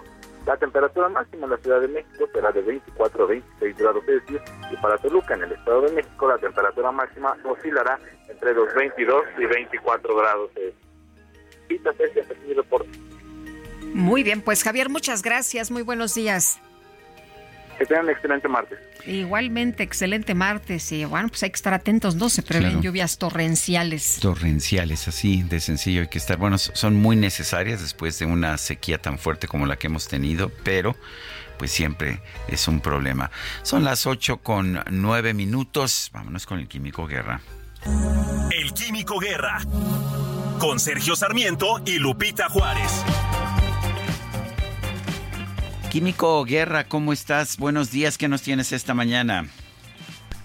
Dos buenas noticias, Sergio Lupita. La primera es lo que nos comentaban ahorita Javier acerca de eh, estas lluvias torrenciales. Pues efectivamente, cuando ya dábamos por terminada la época de lluvias, afortunadamente estos fenómenos hidrometeorológicos, el huracán Norma recientemente, los que se están formando ahorita, bueno, pues nos van a dar un cierto alivio al final de la época de lluvias, ya bien entrado prácticamente al final de octubre, lo cual es muy bueno. Y hay que recordar que los huracanes son las gotas de sudor del planeta, ¿no? Y esto pues permite la agricultura, a final de cuentas sin huracanes no tendríamos alimentos en México, en fin es la primera eh, buena noticia. La segunda es, ¿se imaginan Sergio Lupita, en este mundo tan convulso, ¿verdad? Tan hostil, lo vemos todos los días, ¿no? Como algo, pues que una mala noticia tras la otra, que haya desarrollos, por ejemplo, para permitir que se construya en el futuro en una forma con cero emisiones, un concreto con cero emisiones, y van a decir los radioescuchas y las radioescuchas van que tiene que ver el concreto con las emisiones. Eso tiene que ver con la quema de combustibles, con los motores, que si entra el hidrógeno, ¿no? No, pues fíjense que se puede hacer una relación de todo el ciclo productivo del cemento usando combustibles alternos, energía renovable en su producción. He comentado con ustedes que un bulto de cemento, el 80% del costo de ese bulto es energía el principal eh, ingrediente, digamos, del cemento es energía. Si esa energía proviene de fuentes limpias, si se usan combustibles alternos en la producción del cemento, bueno, pues se están bajando las emisiones. Pues fíjense que hay un eh, concreto en México, es eh, único en toda América Latina y prácticamente fue pionero en el mundo, es el cemento Vertua. Vertua es un cemento que tiene una reducción muy, muy importante en su contenido de CO2, o sea, en su producción, la energía que se usó eh, usó mucho menos emisiones al grado de que existen varios eh, niveles del eh, concreto Vertua, pero en el nivel que se llama ultra es un 100% de reducción de dióxido de carbono, o sea, un concreto eh, net zero, o sea, cero emisiones, lo cual es un avance muy importante porque fíjense que aquellos que construyan con este cemento Vertua van a poder obtener certificados de eh, pues lo que es eh, la construcción LEED que se llama de muchos certificados que existen hoy en día en la Unión Europea, en los Estados Unidos, para recibir bonos de carbono por haber construido con un concreto que tiene bajas emisiones. Esto pues es un atractivo muy importante para todos los desarrolladores, pero sabemos, Sergio Lupita, que la industria de la construcción es uno de los tres principales motores de la economía ¿no? en, cualquier país. Y si uno de estos tres motores está reduciendo drásticamente su contenido de dióxido de carbono, pues estamos contribuyendo a la salud del planeta. Este desarrollo, el eh, concreto Vertua, orgullosamente mexicano, y me da un gran, gran eh, gusto poderlo decirlo, desarrolló Cemex, esa empresa, ¿verdad?, que siempre nos asombra por su compromiso que tiene social, ambientalmente, con la gobernanza de una empresa de ese tamaño, pero que sea eh, responsable desde el punto de vista ambiental, desde el punto de vista social. Hicieron toda la investigación, todo el desarrollo para sacar este concreto que se llama Vertua, que tiene eh, cero emisiones. Es único en el mundo todavía y es un orgullo que se ha desarrollado en México, pero es una buena noticia, Sergio Lupita, porque nos indica que independientemente de todos los desazones, de todas las preocupaciones, eh, las incertidumbres que estamos viviendo ahora, pues tenemos un rumbo los seres humanos y se está demostrando con esto que estamos enfrentando, que es un reto mucho más grande que la guerra con Israel Palestina, que la guerra de Ucrania, que lo que está pasando aquí, ¿verdad? En México o en Argentina o en Colombia que existe esta eh, pues eh, ruta de mejorar la calidad de vida realmente y el bienestar de los seres humanos a través de este tipo de desarrollos basados en la ciencia, en el conocimiento, en la, las ganas de invertir, ¿verdad?, en el medio ambiente y no solamente decirlo, sino hacerlo con este concreto Vertua. Creo que México puede, puede estar muy orgulloso, Sergio Lupita. Pues suena, suena realmente muy interesante. Siempre me sorprende cómo la tecnología bien aplicada, pues nos va facilitando la vida, nos la va mejorando. Exactamente, uno no pensaría, no, Sergio, ¿a poco no, Lupita? Pues el concreto que tiene que ver, ¿no? Con las cero emisiones. Bueno, pues como se los comenté, tiene mucho que ver y me, y me dio mucho gusto que fueran ingenieros mexicanos eh, que están pensando en esto y que hagan un desarrollo que ha sorprendido al mundo. Sergio Lupita. Muy bien, Químico Guerra, como siempre, muchas gracias. Al contrario, Sergio. Lupita, muy buenos días. Igualmente, Químico, muy buenos días también para ti. Y seguimos con la información eh, política con Misael Zavala. Pues resulta que Dante Delgado, el líder nacional del Movimiento Ciudadano, dijo que Samuel García es la opción interna para la candidatura presidencial del partido Misael, pero pues también no, no, este, se le quita ahí eh, el nombre de este Marcelo Ebrard, ¿no? Que dice, pues podría ser el externo. Cuéntanos, muy buenos días. Muy buenos días, Lupita. Buenos días, Sergio. Efectivamente, Lupita, pues Movimiento Ciudadano vislumbra como la opción interna para candidato presidencial a Samuel García Sepúlveda, pero también como un posible, eh, pues una posible opción ciudadana externa al ex canciller Marcelo Ebrard Casaubon. Así lo indicó el líder nacional del Movimiento Ciudadano, Dante Delgado, quien dijo que su partido tendrá la mejor candidatura presidencial para ganar a Morena en las elecciones federales del 2024. Esto luego de que Samuel García solicitó al Congreso de Nuevo León la licencia a su cargo de gobernador de dicha entidad el líder emesista afirmó que tanto García como Ebrard tienen un aval de trabajo en sus rubros y destacó el dinamismo, el talento, la creatividad y también la aceptación en los medios de comunicación que ha generado Samuel García pero también por otra parte destacó la trayectoria, la historia de vida y también las prácticas de buen gobierno que tiene Marcelo Ebrard Casaubon. En entrevista a medios en el marco de su quinto informe de labores como senador, Dante Delgado sostuvo que en Movimiento Ciudadano hay espacio para las candidaturas ciudadanas en los términos que establecen los estatutos del, partido. En este caso, pues eh, se espera que eh, haya una decisión por parte de Marcelo Ebrard y busque ser candidato presidencial por el Partido Naranja.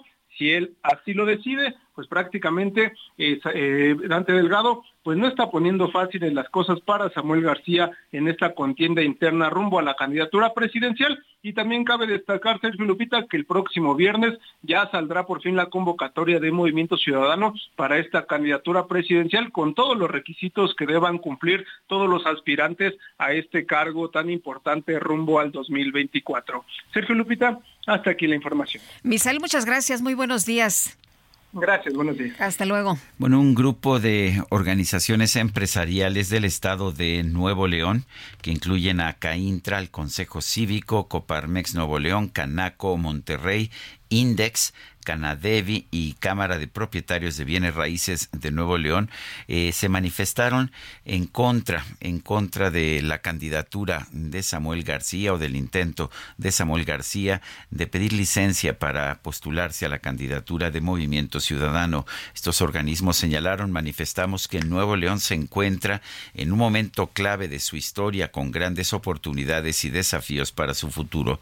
Consideramos que el cumplimiento de la palabra empeñada ante la ciudadanía y la atención a los problemas y oportunidades históricas de nuestro Estado deben continuar siendo la máxima prioridad del gobernador, es lo que dijeron estos organismos en un comunicado.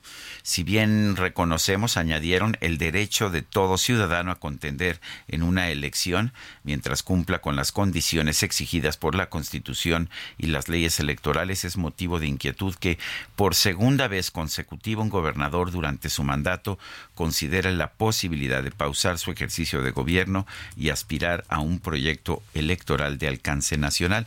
Vale la pena recordar que Samuel García prometió que no pues que no renunciaría, que no buscaría licencia para para pretender otros cargos y que también Samuel García criticó al Bronco, a Jaime Rodríguez, lo recordarás, cuando él pidió licencia para contender por la presidencia de la República como candidato independiente, pero parece que pues ya se les olvidó, ¿verdad? ya se le olvidó, ya pasó mucho tiempo, Sergio, y por lo pronto, bueno, pues lo que eh, dice Samuel García es que pues este ya está listo, ¿no? Para competir. Eh, ¿Te acuerdas que decía, lo que te puedo decir es que a Nuevo León le voy a cumplir, no me voy a distraer como el Bronco.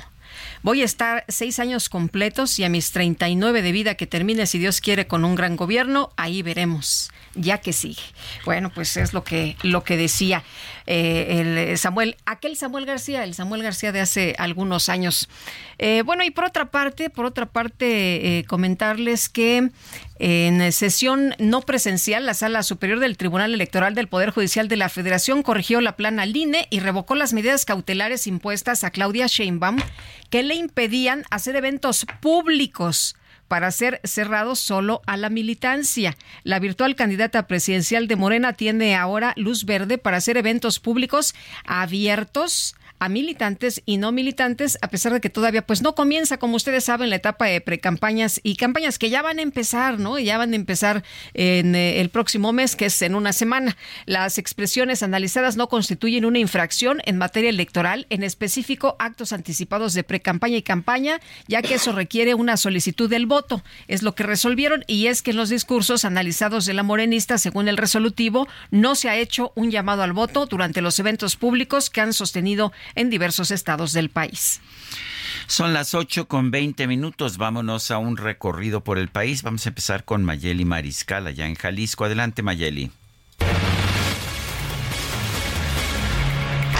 Hola, ¿qué tal? Muy buenos días, Sergio Lupita y a todo el auditorio. Compartirles que los trabajos en el horno clandestino ubicado en la colonia Artesanos en el municipio de Tlaquepaque, este que fue denunciado por el colectivo Madres Buscadoras de Jalisco como un lugar de incineración de cuerpos, continúan para recolectar estos trabajos, sobre todo rescatar restos de hueso calcinado. Sin embargo, debido a las condiciones de este material, no ha sido posible determinar el número de personas a las que pertenecían.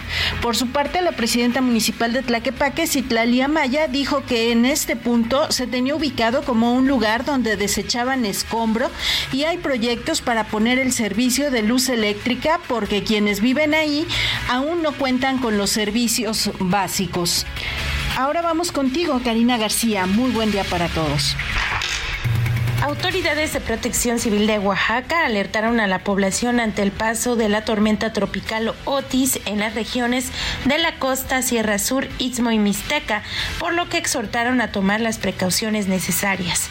Las autoridades informaron que la tormenta tropical se localizó a las 12 horas del día de ayer a 360 kilómetros al suroeste de Puerto Ángel y a 535 kilómetros al suroeste de Acapulco Guerrero y se desplazó al noroeste a razón de 11 kilómetros por hora con vientos máximos sostenidos de 75 kilómetros por hora.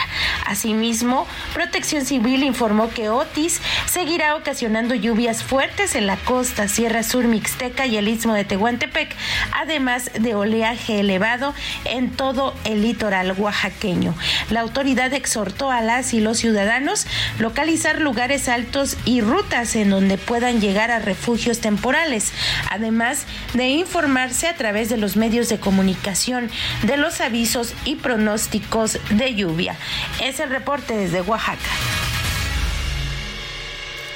Bueno, pues uh, muchas gracias a todo nuestro a todo nuestro equipo y vamos con más información.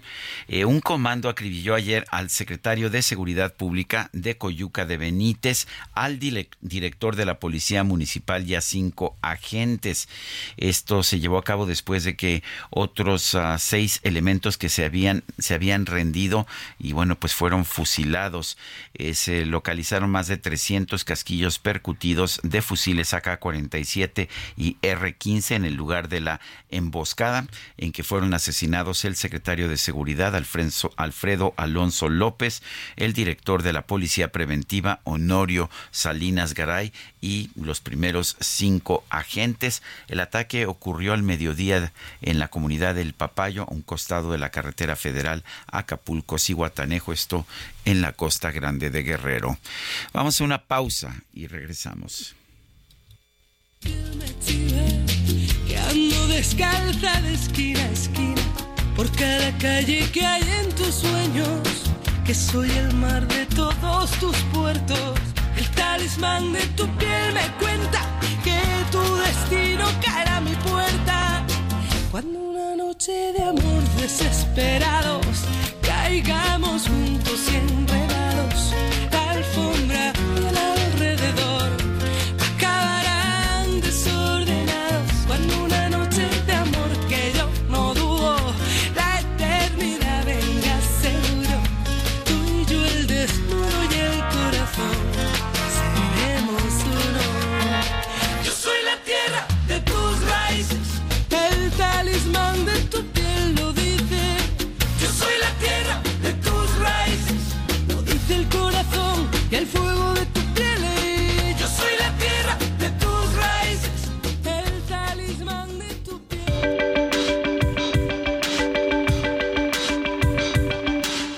Sarmiento y Lupita Juárez quieren conocer tu opinión, tus comentarios.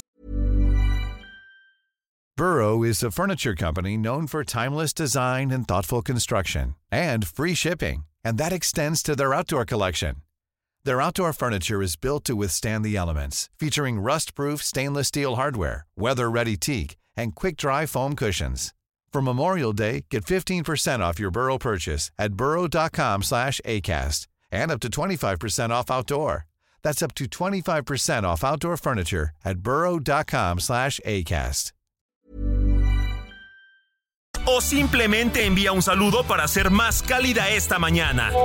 Envía tus mensajes al WhatsApp 55 20 10 96 47.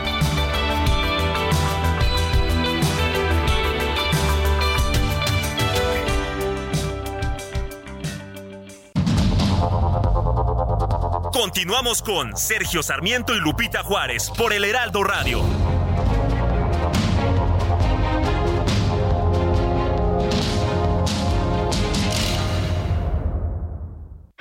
En ocasiones la vida nos pide ser atrevidos. En otras nos pide comportarnos. Con Gran Cherokee puede ser todo al mismo tiempo porque combina poder, lujo y tecnología para redefinir tu historia. Jeep Grand Cherokee civilizado y salvaje. Jeep, solo hay uno. Jaque Mate con Sergio Sarmiento.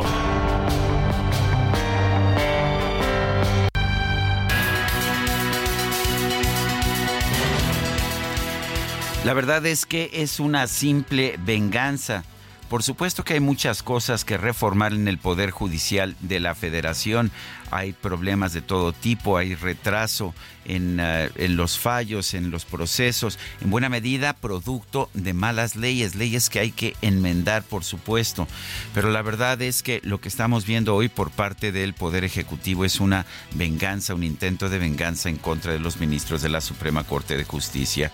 El expresidente de la Corte, Arturo Saldívar, llevó a cabo, lo recordará usted, una reforma judicial.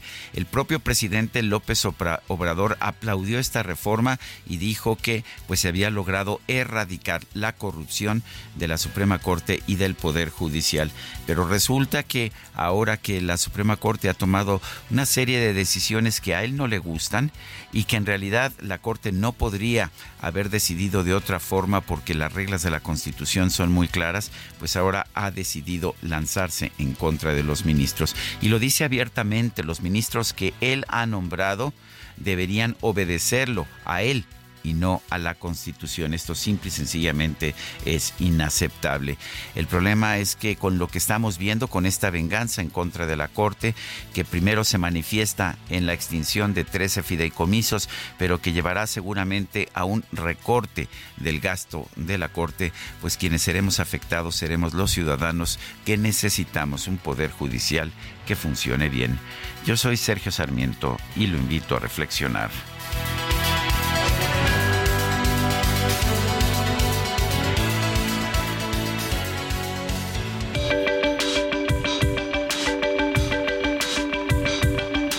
Sergio Sarmiento, tu opinión es importante.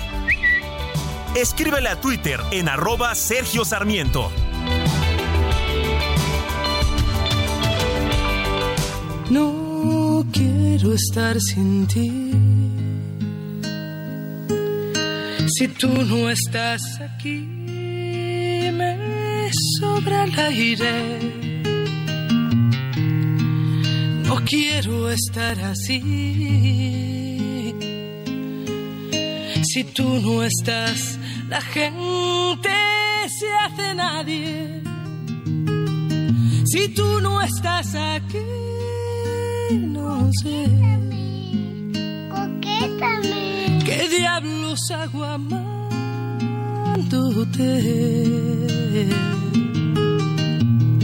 Si tú no estás aquí,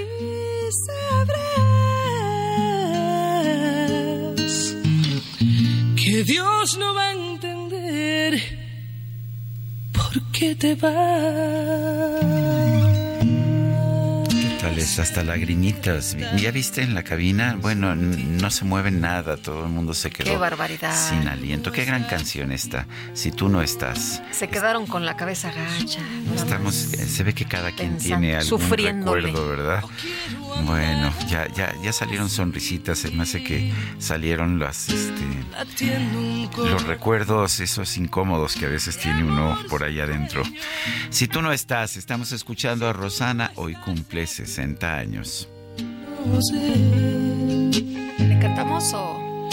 Nos vamos a los mensajes. No, dice Kike que mejor nos vayamos a los mensajes. Muy bien, acertada tú. Cuidado porque son micrófonos de alta calidad y este, pueden descomponerse con facilidad. No, nos arriesgamos. Nos dice una de nuestras eh, de nuestros radioescuchas. Hola, buenos días. Quisiera saber si en realidad la eliminación de algunos de los fideicomisos afecta a los trabajadores del Poder Judicial. Ojalá puedan analizarlos puntualmente, pues lo hemos hecho. Hemos platicado a lo largo de estas últimas semanas de los fideicomisos. Y sí afectan. Eh, y sí, sí afecta a los trabajadores. De hecho, a, quienes, no, a quienes no afectan es, a, los, ministros, que es lo que dice el presidente, ¿no? Que ha estado machacando. No, es que los privilegios, la casta dorada, es que ellos eh, precisamente eh, se van a ver, este, son, son, los que no, ya no vamos a beneficiar, vamos a ayudar a los de abajo, no a los de arriba. Y bueno, pues lo, no son algunos de los fideicomisos, son 13 de 14 fideicomisos, o sea, son prácticamente todos los fideicomisos los que se van a eliminar. Hoy a las 8 de la mañana se tenía prevista, pues ya la reunión en comisiones, a la una de la tarde la, votación después y bueno, pues vamos a estar al pendiente. Eh, dice otra persona, entre muchas avenidas más, Aquiles Cerdán, tapizada de propaganda de Morena, un desperdicio de dinero público y una generación masiva de basura, firma Frank. Yo creo que es de todos los partidos, yo he visto propaganda de todos los partidos, cartelones de todo tipo, eh, y eso que todavía no empieza la campaña.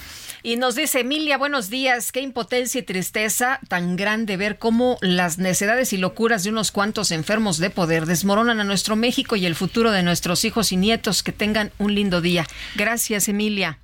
Son las 8 de la mañana con 36 minutos. Vámonos a las calles de la Ciudad de México. Israel Lorenzana, adelante.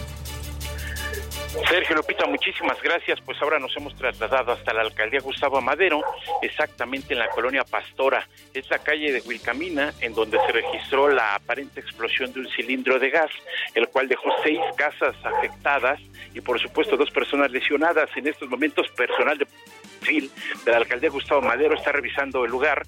Los dos lesionados ya fueron trasladados a bordo de una ambulancia. Y bueno, pues para poner en contexto a nuestros amigos, esto es en la parte alta, en las faldas del cerro del Chiquihuite.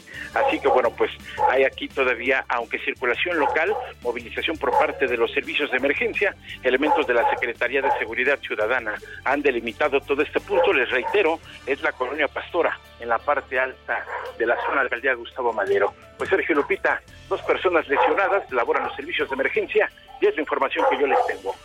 Muy bien, eh, Israel Lorenzana, muchísimas gracias.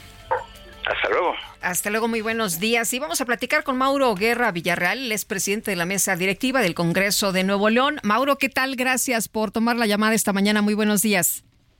Muy buenos días y muchas gracias por el espacio.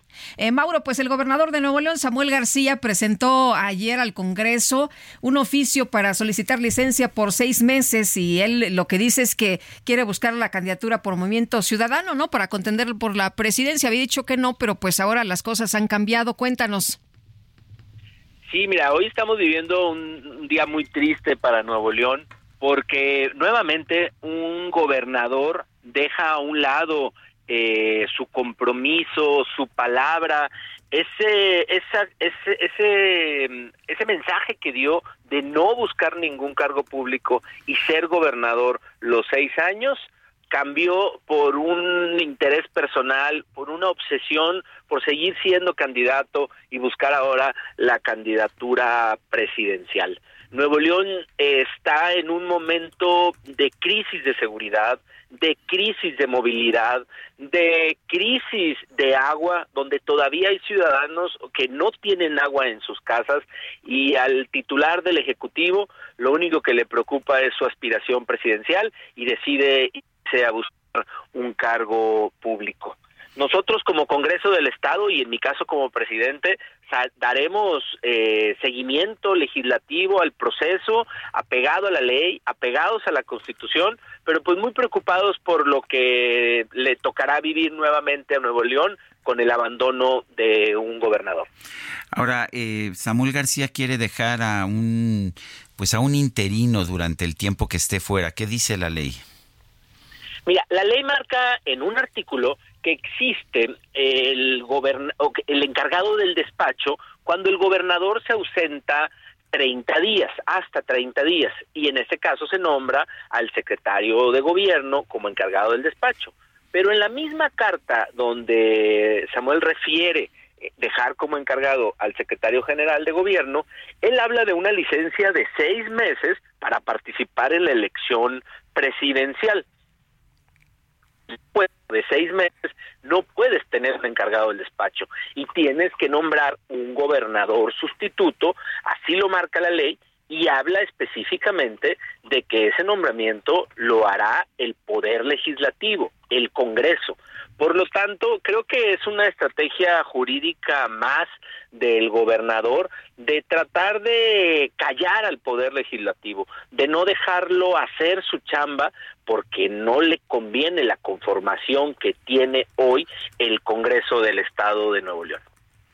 Eh, Mauro, eh, ¿puede referirse, en, eh, es, es, legal, es correcto que para tomar esta licencia tome o tenga referencias de lo federal y luego cuando quiere determinar quién se queda en su lugar, tome referencias de la constitución local?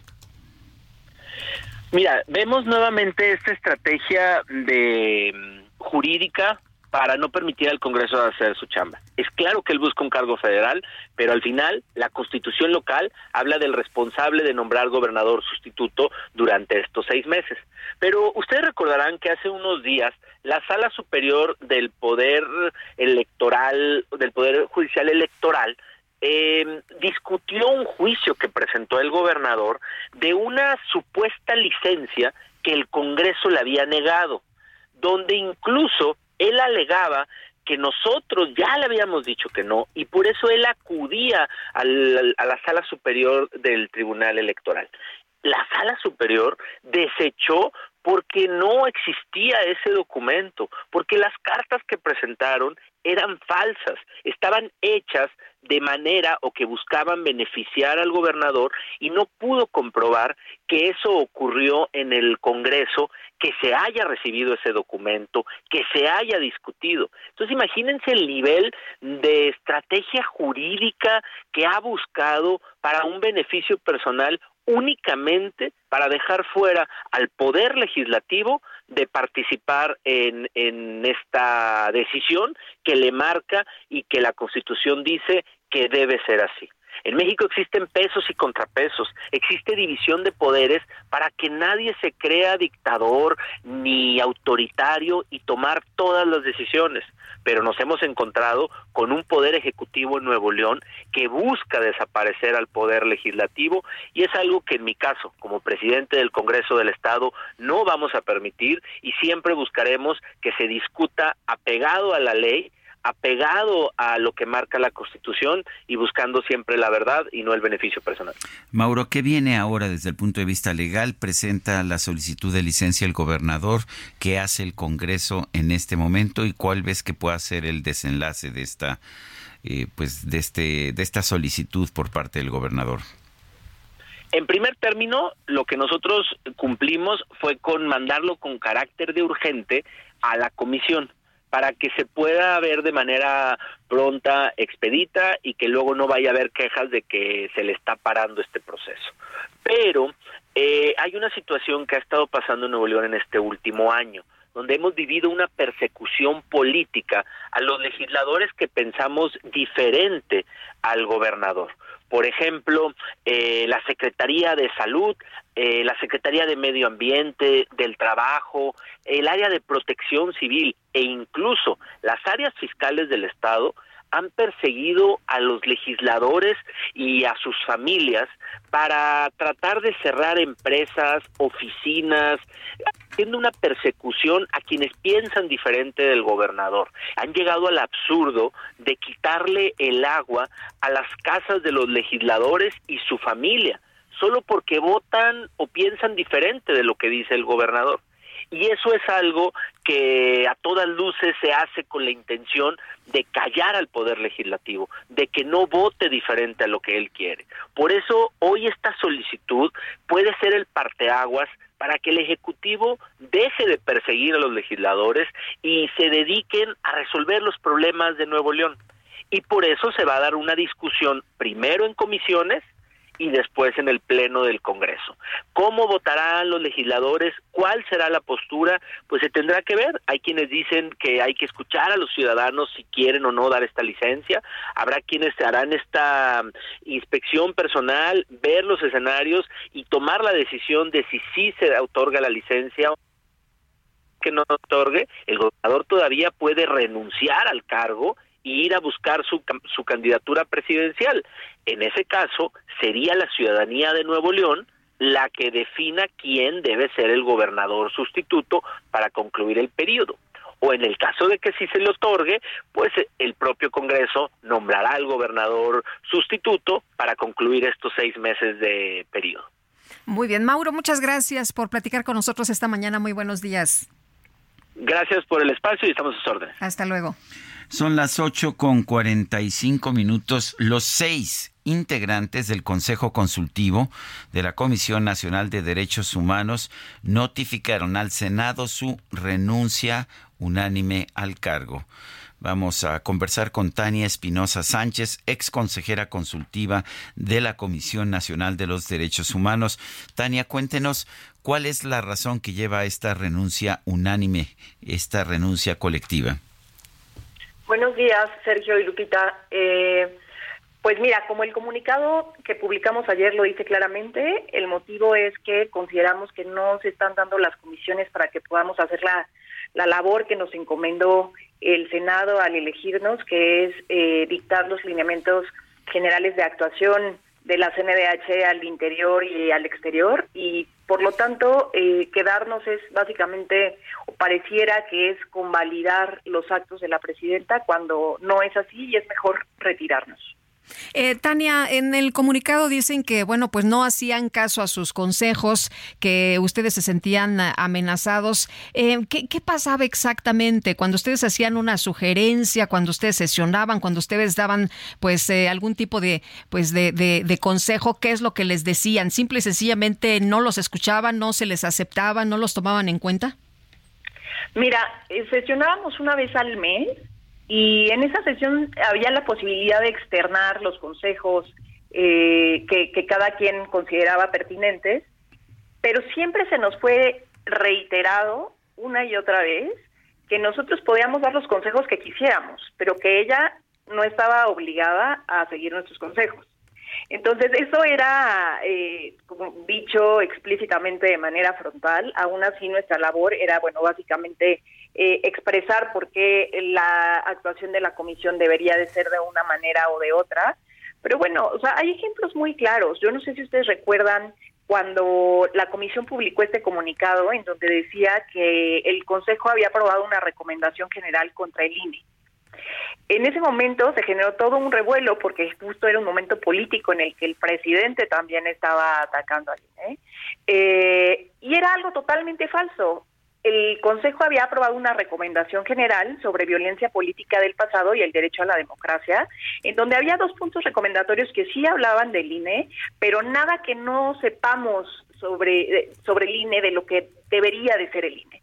Entonces, eh, esa es una de las, de las manipulaciones que se hacían sobre nuestro actuar dentro de ese consejo, además de eh, obstáculos que venían en, obstáculos prácticos de, de, las sesiones del consejo que generaban eh, confrontaciones constantes cada sesión simplemente para que pudiéramos ir y, hacer el trabajo que teníamos que hacer. Y sobre el tema de las amenazas, bueno, más de una vez eh, nosotros como consejo publicamos comunicados eh, básicamente explicando que rechazábamos las decisiones tomadas por la CNDH, que no habíamos sido tomadas en cuenta para, para, para tomarlas, para hacerlas. Y se utilizó también más de una vez eh, los recursos de la CNDH, sus comunicados públicos, sus redes sociales para decir que nosotros mentíamos. En algún momento a un consejero que en algún evento de una universidad eh, criticó a la presidenta, se utilizó el Facebook, el Facebook, el Twitter eh, de, la de la CNDH para decir que, que que se reprobaba su actuación. Es decir, Sí, eh, a pesar de ser eh, justo un consejo independiente de la CNDH, porque eh, éramos consejeros honorarios, no teníamos ningún pago y por lo tanto la presidenta no era nuestra jefa, sí había represalias cuando nos expresábamos en contra de las decisiones que se tomaban allá adentro. Eh, Tania, ¿qué, viene ahora? ¿Se queda pues sin este consejo consultivo eh, o, lo que vamos a ver es que la presidenta de la Comisión de Derechos Humanos va a poner a, a gente que refleje solamente un punto de vista, el de ella? No, hay que recordar que la presidenta no pone al consejo. El Senado elige al Consejo y hay un procedimiento largo, público, eh, se tiene que abrir una convocatoria, se tiene que eh, hacer las aplicaciones para entrevistas, se tienen que hacer entrevistas públicas y después de eso se tiene que armar una terna que se tiene que armar en el Pleno. El Senado es quien vota esa terna y hay que recordar que el Senado tiene más de 200 designaciones pendientes. Entonces, a mí me parece casi imposible que este Consejo se vaya a designar eh, con el Senado que conocemos hasta ahora. Bueno, pues yo quiero agradecerle Tania Espinosa Sánchez, ex consejera consultiva de la Comisión Nacional de Derechos Humanos, el haber conversado con nosotros. Gracias a ustedes. Hasta luego, muy buenos días.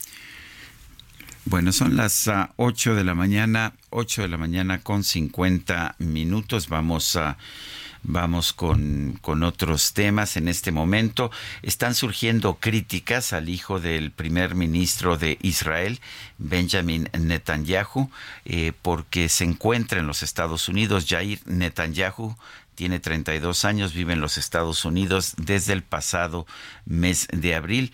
Eh, alrededor de 360 mil reservistas, incluso algunos en plena luna de miel, han sido llamados a filas por el gobierno de Israel para luchar contra Hamas. Eh, entre los numerosos reservistas hay casos de personas que vivían fuera de Israel y han tenido que tomar un vuelo de vuelta a su país natal para apoyar la lucha que está llevando a cabo el gobierno de Israel. Sin embargo, algunos soldados están quejando de que el hijo del presidente Benjamin Netanyahu, Yair, de 32 años, residente en Miami desde el pasado mes de abril, no haya vuelto a Israel para sumarse al ejército y permanezca en la Florida. Eh, Yair disfruta de su vida en Miami Beach mientras yo estoy al frente, es lo que dijo el periódico The Times un soldado voluntario que está sirviendo en el frente norte de Israel. Bueno, pues los hijos de los políticos no son iguales, ¿no? Que las demás personas.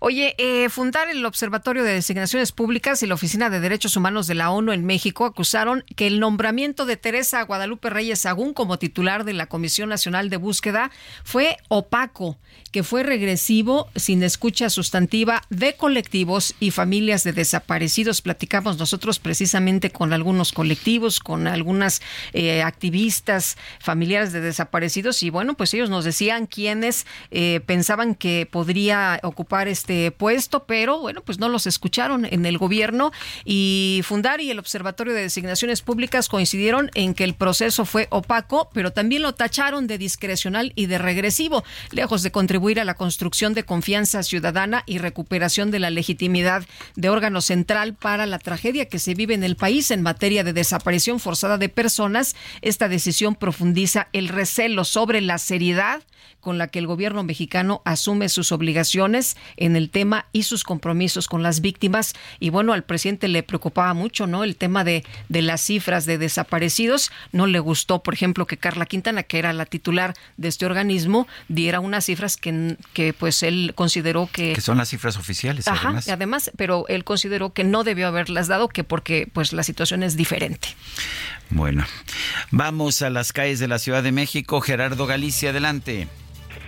Sergio Lupita, excelente mañana. Seguimos recorriendo la zona oriente de la capital y lo hemos hecho a través del eje 1 norte. El avance que van a encontrar es casi vuelta de rueda una vez que se deja atrás la zona del periférico con dirección a la terminal número 2 del Aeropuerto Internacional de la Ciudad de México. Y si van a utilizar la línea número 9 del sistema de transporte colectivo Metro, usuarios están reportando retraso en el servicio. Han estado reportando a través de redes sociales y también justo a las afueras de las estaciones que deben esperar cerca de 35 40 minutos para poder llegar a la zona de andenes, así que si van a utilizar o necesitan utilizar este medio de transporte, la estación Pantitlán, habrá que salir con varios minutos de anticipación. Por lo pronto el reporte, seguimos muy muy pendientes. Muy bien, gracias Gerardo. Hasta luego. Son las 8.54, vamos a una pausa y regresamos. Que Dios no va a entender por qué te vas. No quiero estar sin ti. Si tú no estás aquí, me falta el sueño. No quiero andar así.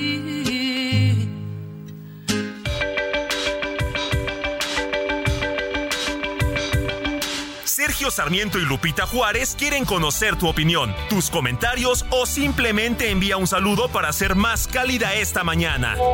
Envía tus mensajes al WhatsApp 55 20 10 96 47.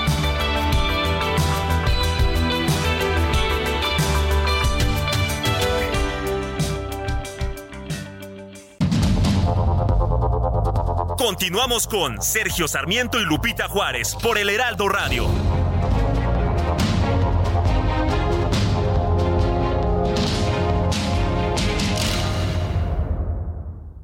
La comida chatarra y las bebidas azucaradas no deben volver a las escuelas. Ahí niñas y niños consumían tal exceso de calorías que aumentaba su riesgo de sobrepeso y obesidad. Además, el consumo de estos productos provoca procesos inflamatorios, los cuales debilitan el sistema inmune frente a virus y bacterias.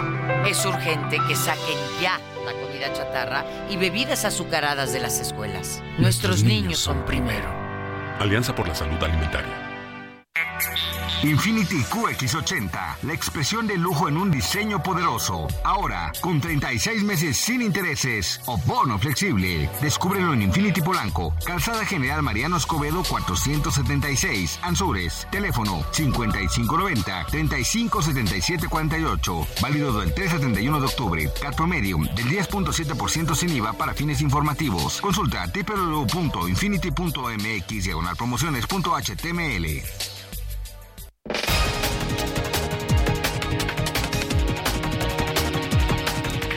Son las 9 de la mañana con dos minutos. Vamos a un resumen de la información.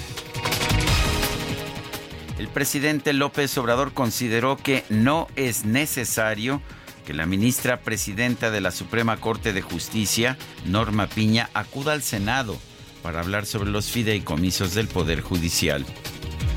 Yo pienso que no hace falta, ¿eh? Ni que es más espectáculo, ¿no? Ni puede significar falta de respeto a quienes asisten. Sí se puede argumentar, lo que tienen que hacer los del Poder Judicial es explicar por qué ganan 700 mil pesos mensuales. Nada más eso es lo único que tienen que hacer. ¿Para qué van a ir a el dime, dime si diretes, dime si diretes al Senado? No, no, no, no, no. Que expliquen por qué ganan 700 mil pesos mensuales. O sea, ¿por qué, además del sueldo, tantas prestaciones? ¿Cuál es el trabajo tan excepcional, tan extraordinario que realizan?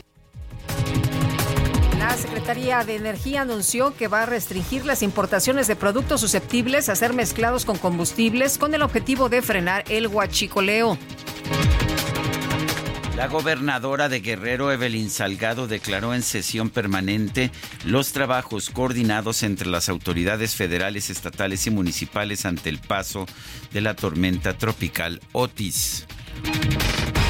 Islámico palestino Hamas llamó a la ONU y a los países árabes y musulmanes a aumentar la presión para lograr la apertura de un corredor humanitario permanente en la franja de Gaza. El expresidente de los Estados Unidos, Barack Obama, condenó el horrible ataque de Hamas contra Israel. Sin embargo, advirtió que cualquier estrategia militar de Tel Aviv que ignore su impacto humanitario podría resultar contraproducente. El senador demócrata Bob Menéndez se declaró no culpable ante una corte federal en Nueva York, esto por un cargo de conspiración para actuar como agente extranjero de Egipto. Y si él supo darte más amor, supo llenarte más que yo. Claro que sé perder. Claro que sé. Bueno, pues si pierde una elección, no entiendo por qué no pueda perder un amor, pero bueno, a ver, le pongo en contexto esta, esta información. El lunes, ayer, fue tendencia en redes sociales el nombre del expresidente de México, Enrique Peña Nieto, pero no por motivos políticos, sino porque su exnovia, Tania Ruiz, compartió una fotografía del festejo de su cumpleaños número 36 junto a su nueva pareja el empresario español Manuel Serrano Ortega. Por este motivo, el exmandatario fue protagonista de comentarios y memes sobre el desamor. Sniff, sniff, sniff.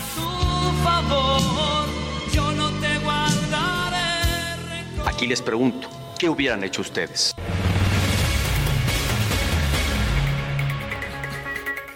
Y aquí les pregunto, ¿qué hubieran hecho ustedes? No, pues si usted es el presidente, oiga, ¿no? Y se supone que todos nos dicen que cuando llegan a esa posición, pues saben cómo hacer las cosas, que por eso llegan ahí. Vámonos con eh, Javier Ruiz. Javier, eh, viene intenso el movimiento en el Senado desde tempranito. Nos ha estado reportando primero la llegada de los trabajadores, porque hoy se está eh, ya a punto de, de, votar precisamente este tema de la extinción de los fideicomisos de trabajadores del Poder Judicial. Y bueno, pues también han llegado representantes del sindicato de trabajadores del Poder Judicial judicial, los legisladores, como Germán Martínez. Cuéntanos, danos todos los detalles. Muy buenos días. Así es, Lupita, ¿qué tal? Excelente mañana. Y efectivamente cada vez son más, Lupita. Ya al menos tenemos pues cerca de 400 eh, trabajadores del Poder Judicial de la Federación de diferentes estados de la República, de Pachuca, de la Ciudad de México, del Estado de México, de Morelos, y prácticamente ellos lo que han eh, pues, realizado es este mitin justamente en la banqueta del Paseo de la Reforma e incluso en el Camellón, esto con el fin pues no de, no afectar, por supuesto, pues a la circulación de los automovilistas. También como bien lo menciono, ha llegado pues a este punto pues el representante del, sindicato de, estos trabajadores quienes ha mencionado que pues prácticamente estaría exponiendo en los próximos eh, minutos ante el Senado que hagan conciencia con los fideicomisos porque impactan a la base trabajadora y de la misma manera pues a este punto llegó el senador eh, Germán Martínez quienes pues dio un mensaje justamente al Heraldo Radio. Vamos a escucharlo, Lupita. Si pasa, voy a firmar la acción de inconstitucionalidad. Y les aviso, y les aviso, que ya, que ya.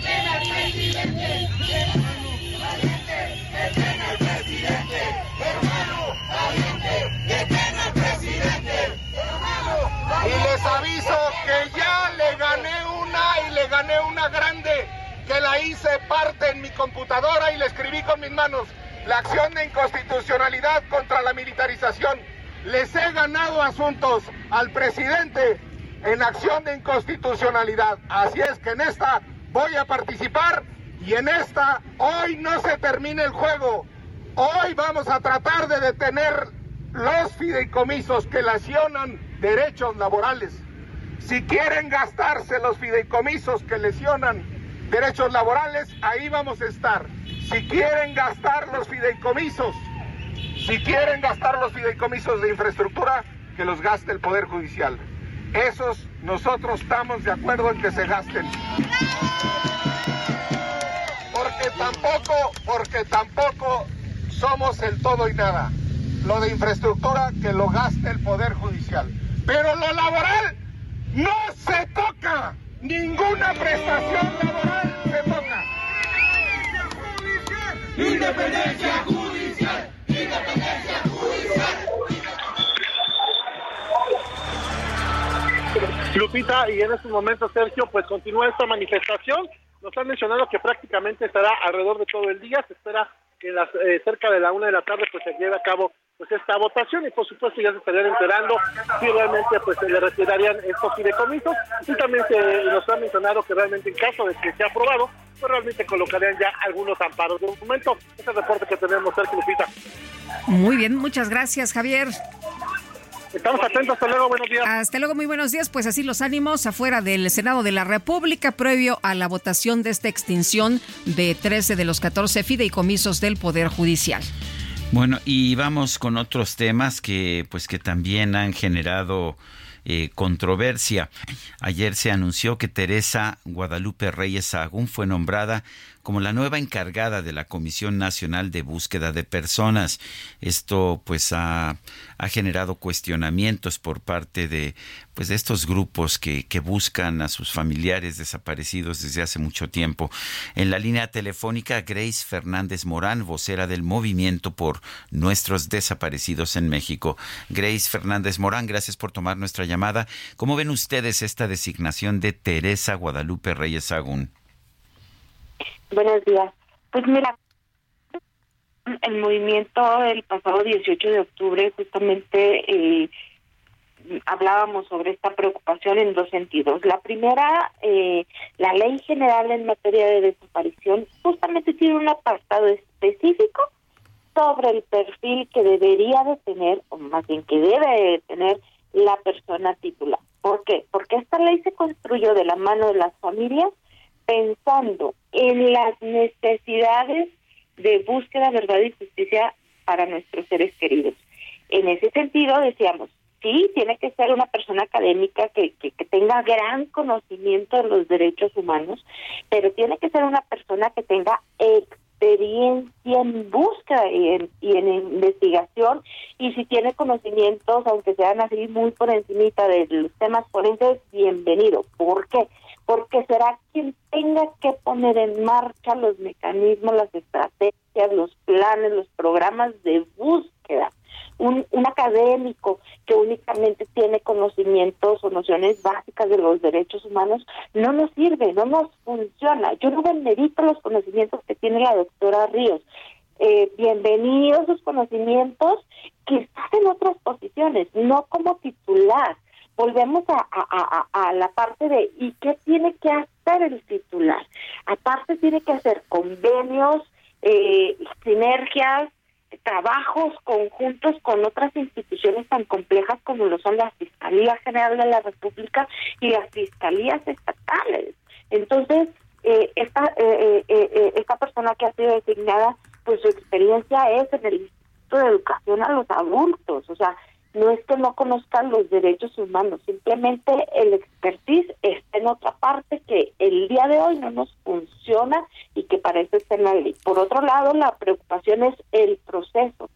Eh, la participación de las víctimas es muy importante. Nos preocupa sobremanera este comunicado de gobernación en, en, en, la exposición de, de, motivos en donde dicen que, que pues consultaron con las víctimas y pues al menos las plataformas con, con las que convivimos hemos preguntado y ninguna de ellas fue consultada para, para este proceso que la misma administración actual en la designación de, del anterior titular hizo entrevistas que fueron públicas, recibió cartas de apoyo, pero también cartas con motivos válidos de rechazo sobre perfiles específicos de personas que habían postulado, ¿no?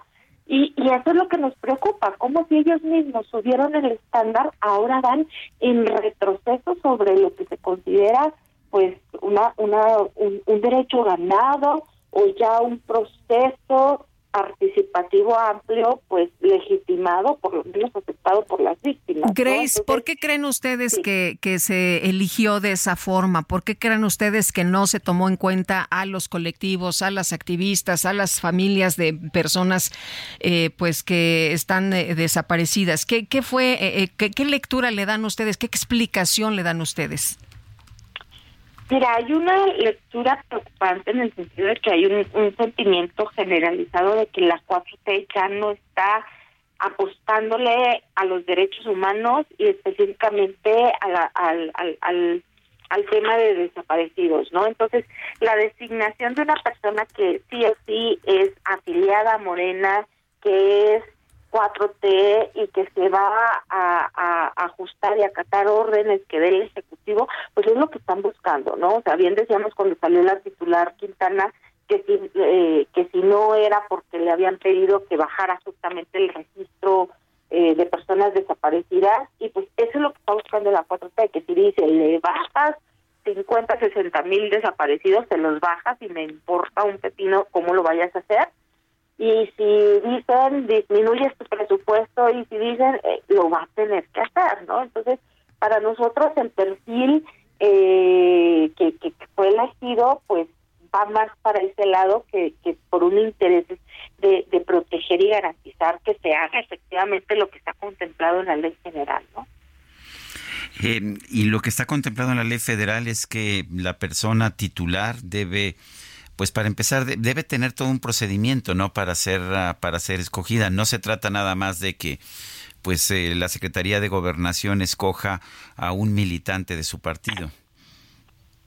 Exactamente. Y mira, quizá, y, y, y, esto más es opinión personal que, que colectiva, queramos, quizás pudiéramos perdonar el que no nos consulten si el perfil fuera como dice la ley, y que fue una persona con gran experiencia y con, cercanía a los colectivos, con trabajo con las víctimas, a lo mejor pudiésemos pensar en disculpar el proceso, pero no están cumpliendo ni una ni otra, ¿no? Y entonces, eh, insisto, la preocupación es, es más una apuesta porque sea alguien que siga los lineamientos y las órdenes del Ejecutivo, ¿no? Y, y, y eso no ayuda en absolutamente nada a la lucha y más cuando siguen habiendo desapariciones todos los días. O sea, no solamente no se han encontrado a los que ya estaban desaparecidos cuando llegó esta administración, sino que por lo menos una tercera parte de los que están reconocidos oficialmente han sido desaparecidos del 2019 para acá. Eso es una realidad. Entonces, eh, eh, esta institución no es para que vengan a aprender a buscar, para que vengan a aprender de derechos humanos, para que vengan a... No, aquí es para venir a, aplicar conocimiento y experiencia. Y eso no lo estamos viendo en la titular que ha sido designada. Grace Fernández Morán, vocera del Movimiento por Nuestros Desaparecidos en México. Gracias y fuerte abrazo. Gracias. Igualmente, hasta luego. Hasta luego, muy buenos días. Eh, ya hay eh, pues respuesta de la Comisión Nacional de Derechos Humanos respecto a la renuncia de eh, pues de, las, de, los comisionados que se dio a conocer el día de ayer. Eh, aclara la Comisión Nacional de Derechos Humanos, dice, la desinformación e infundios difundidos por las personas ex consejeras de esta comisión. Subrayamos que su renuncia no coloca a la CNDH en ninguna crisis, al contrario, amplía la oportunidad de seguir transformando en favor de las víctimas y la renuncia de las consejeras y de los consejeros de la Comisión de Derechos Humanos, bueno, pues nos dice mucho, ¿no? De lo que está pasando ahí en este organismo. Son las 9 de la mañana con 17 minutos, 9 con 17 y vámonos a la micro deportiva.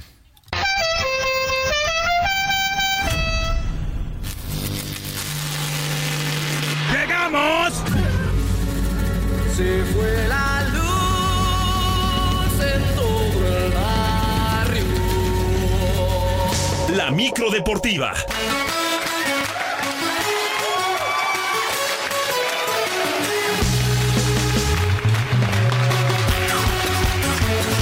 Se fue la luz en todo el barrio. Prende la vela que la fiesta no se apaga. Se fue la luz en todo el barrio. Prende la vela que la fiesta no se apaga. Esta noche quiero ser tuyo. Esta noche de ser tuyo. Está de noche en Cartagena. Y tu vestido negro tiene poca tela. La borrachera. No, hombre, bueno, pues ya sabes cómo llega Julio. Bueno, hasta la puerta rompió. ¡Qué barbaridad! ¿Qué le vamos a hacer? Yo pensé que había sido tú con tus superpoderes. Pues a ver, yo a mí se me quedó en la mano la manija en un momento. Yo dije, Sergio, qué fuerte, ¿qué comiste? Ya, ¿Qué desayunaste? Bueno, ya sabes que ah, ayer comí en el cero. Ah, voy a ir a comer hoy en el cero. Ay, ya está con nosotros Julio Romero. Muy buenos días. Muchas gracias, mi querido. eh, ahora va a ser el Popeye Sarmiento. ¿Eh? ¿Qué tal? No, Excedió su fuerza y se llevó hasta la mano. Mi querida Lupita, amigos del auditorio, ¿Cómo qué placer saludarles. Muy bien, muy bien aquí. Este, Yo nada más oía toc, toc, toc, toc. Este, ¿cómo, se llama? Este, pues ya no, no, podíamos abrir por fuera, solamente se abre por dentro. Nos quedamos sin manija, en fin, bueno, pues hay que, hay que, hay que juntarle porque efectivamente alguien, alguien se ha de haber colgado de la puerta de esta micro deportiva. Y bueno, ni hablar así las cosas. Bueno, vámonos rápido con la información. El día de hoy continúa la buena actuación de la delegación mexicana en los Juegos Panamericanos de Santiago de Chile. En la jornada ha destacado la calificación a Juegos Olímpicos de Mayan Oliver en la prueba de pentatlón moderno tras conquistar la medalla de oro. La atleta habló para la CONADE. Sí, así es. Mis primeros juegos clasifico de una forma por medio del ranking olímpico. Este fue una competencia, bueno, un año de grandes competencias que tuve, en donde este boleto, la verdad, fue muy, muy importante, ya que no se había logrado de esta manera. Mientras siga viendo tu cara en la cara de la luna. Bueno, y su hermana Katherine, Katherine Oliver, se quedó con la medalla de plata. También en la rama varonil, México hizo el 1-2 en eh, este pentatlón moderno y también tienen calificación a Juegos Olímpicos. Y de la pista nos vamos al tatami. También continuaron los, eh, los éxitos, ya que el abanderado nacional Carlos Sansores hizo válidos los pronósticos y le dio a nuestro país el sexto oro en la prueba de taekwondo en la categoría de más 80 kilogramos. Claro, eh, ahora con estos puntos eh, amarramos bien la clasificación. Se- tenemos que seguir trabajando porque pues obviamente estamos en la mira de todos, ¿no? Estamos en la mira de todos y, pues va- van, van con todo, van con todo. A todos, mi gente mexicana, este triunfo es para ustedes. Que sigan viendo a la delegación mexicana, a todos los deportes, que estamos dando todo de nosotros y que a veces puede haber victorias y también derrotas. Bésame bonito. Taekwondo, grandes resultados, pero los clavados, otra vez los sincronizados, entregaron el primer lugar en plataforma, eh, femenil con Gabriela Agúndez y Alejandro Orozco. La propia Gaby Agúndez señaló que ha obtenido una gran experiencia a nivel internacional. Aprendí a, controlar mis emociones, los nervios, todas las cosas que hay, que suceden alrededor. El camino no ha sido nada, nada fácil, ha habido muchas complicaciones estos, estos meses, este año, y aún así aquí estamos, logramos llegar a Juegos Panamericanos, logré clasificar a mis segundos Juegos Panamericanos. Y también logré dos medallas de oro, entonces creo que eso habla de, pues, de las ganas, ¿no? Yo solo quiero darte un beso. En lo que corresponde a los deportes colectivos, el béisbol sufrió su primera derrota, cayó ocho carreras por dos ante Panamá y el fútbol varonil, la selección sub-23 debutó con derrota de 1 por 0 ante el anfitrión Chile. Por cierto, el técnico del conjunto tricolor, Ricardo Cadena, no puso como pretexto la ausencia de varios jugadores importantes que ya están en primera división. Elogió a los que están y espera un triunfo el próximo jueves contra la República Dominicana. Mira, finalmente si afecta o no, no voy a ponerlo como excusa. Eh, tenemos un, un- buen plantel, estoy en- encantado con lo que trajimos. Son chicos con mucho talento, con mucha capacidad. Eh, traemos eh, jóvenes por debajo de la, de- la edad, pero hoy demostraron, fueron los que utilicé en el segundo tiempo, los cambios que hice y se ve que tienen hambre, que tienen determinación, que tienen fe, que tienen confianza y obviamente ganas de trascender, ¿no? Bueno, de tal manera, eh, la jornada de este martes arrancó con Estados Unidos como líder del medallero, 41 de oro, 18 de plata y 24 de bronce para un total de 83 preseas. México, 16 de oro, 9 de plata y 7 de bronce, tiene un total de 32 y Canadá está en el tercer sitio, 12 de oro, 15 de plata, 13 de bronce para un total de 40 hay que aprovechar, hay que aprovechar este arranque. Eh, pues por ahí todavía hay posibilidades de más medallas de oro en la jornada de este martes. Y la comisión disciplinaria de la Femex Food confirmó una sanción económica al técnico de los Pumas, Antonio Mohamed, luego de que salió con una camisa con la imagen de la Virgen de Guadalupe el pasado domingo en Ceú eh, apegado al artículo 41 del reglamento de sanciones que prohíbe mensajes políticos, comerciales o religiosos, el llamado turco recibió esta multa que por cierto ya es la segunda en lo que va del presente torneo. Por su parte, el capitán del Atlas, Aldo Rocha, se va a la congeladora. Tres duelos, uno por expulsión y dos por insultos al árbitro en el duelo que tuvieron contra el conjunto de Mazatlán. Es eh, la información que existe. Bueno, los Rangers de Texas son los campeones de la Liga Americana y avanzaron a la Serie Mundial luego de apalear 11 carreras por 4 los Astros de Houston en una serie de campeonato donde solamente ganaron los visitantes, mientras que en la Liga Nacional habrá séptimo y definitivo duelo este martes, ya que los Diamondbacks de Arizona vencieron 5 carreras por una a los Phillies de Filadelfia y el clásico lunes por la noche en la semana 7 en la NFL, pues terminó con otra sorpresa, los vikingos de Minnesota derrotaron 22 a 17 a los 49 de San Francisco, San Francisco 5-2 y el equipo de eh, Minnesota, récord de 3 ganados y 4 perdidos. Y ya para finalizar, el mexicano Noel León tuvo un extraordinario fin de semana después de concluir la octava fecha de la triple de la Eurofórmula Open que se corrió allá en Barcelona. Se subió al podio en la carrera 3, reafirmando así la obtención del campeonato en esta temporada. Así es que felicidades a Noel León que conquista el campeonato en la Eurofórmula Open este fin de semana en España. Gracias, Julio. Vamos a una pausa y regresamos.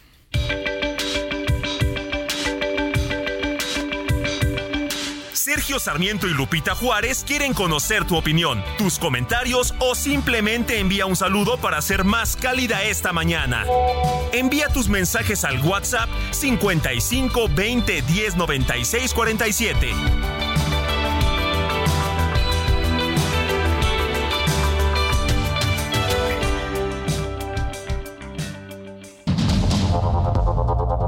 Continuamos con Sergio Sarmiento y Lupita Juárez por el Heraldo Radio.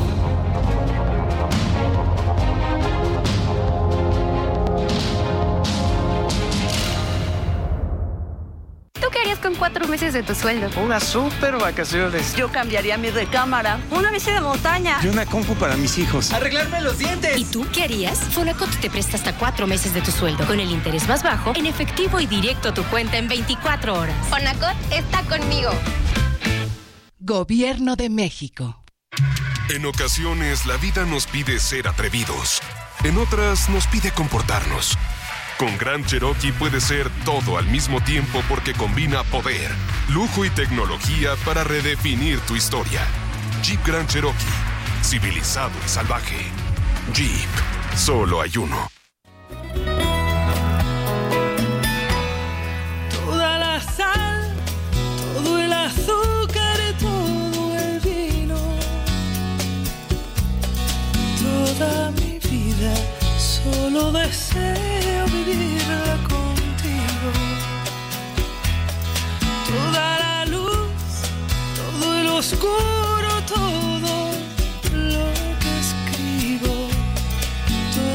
Seguimos escuchando música interpretada por la cantante canaria española Ros- eh, Rosana. Esto se llama Contigo.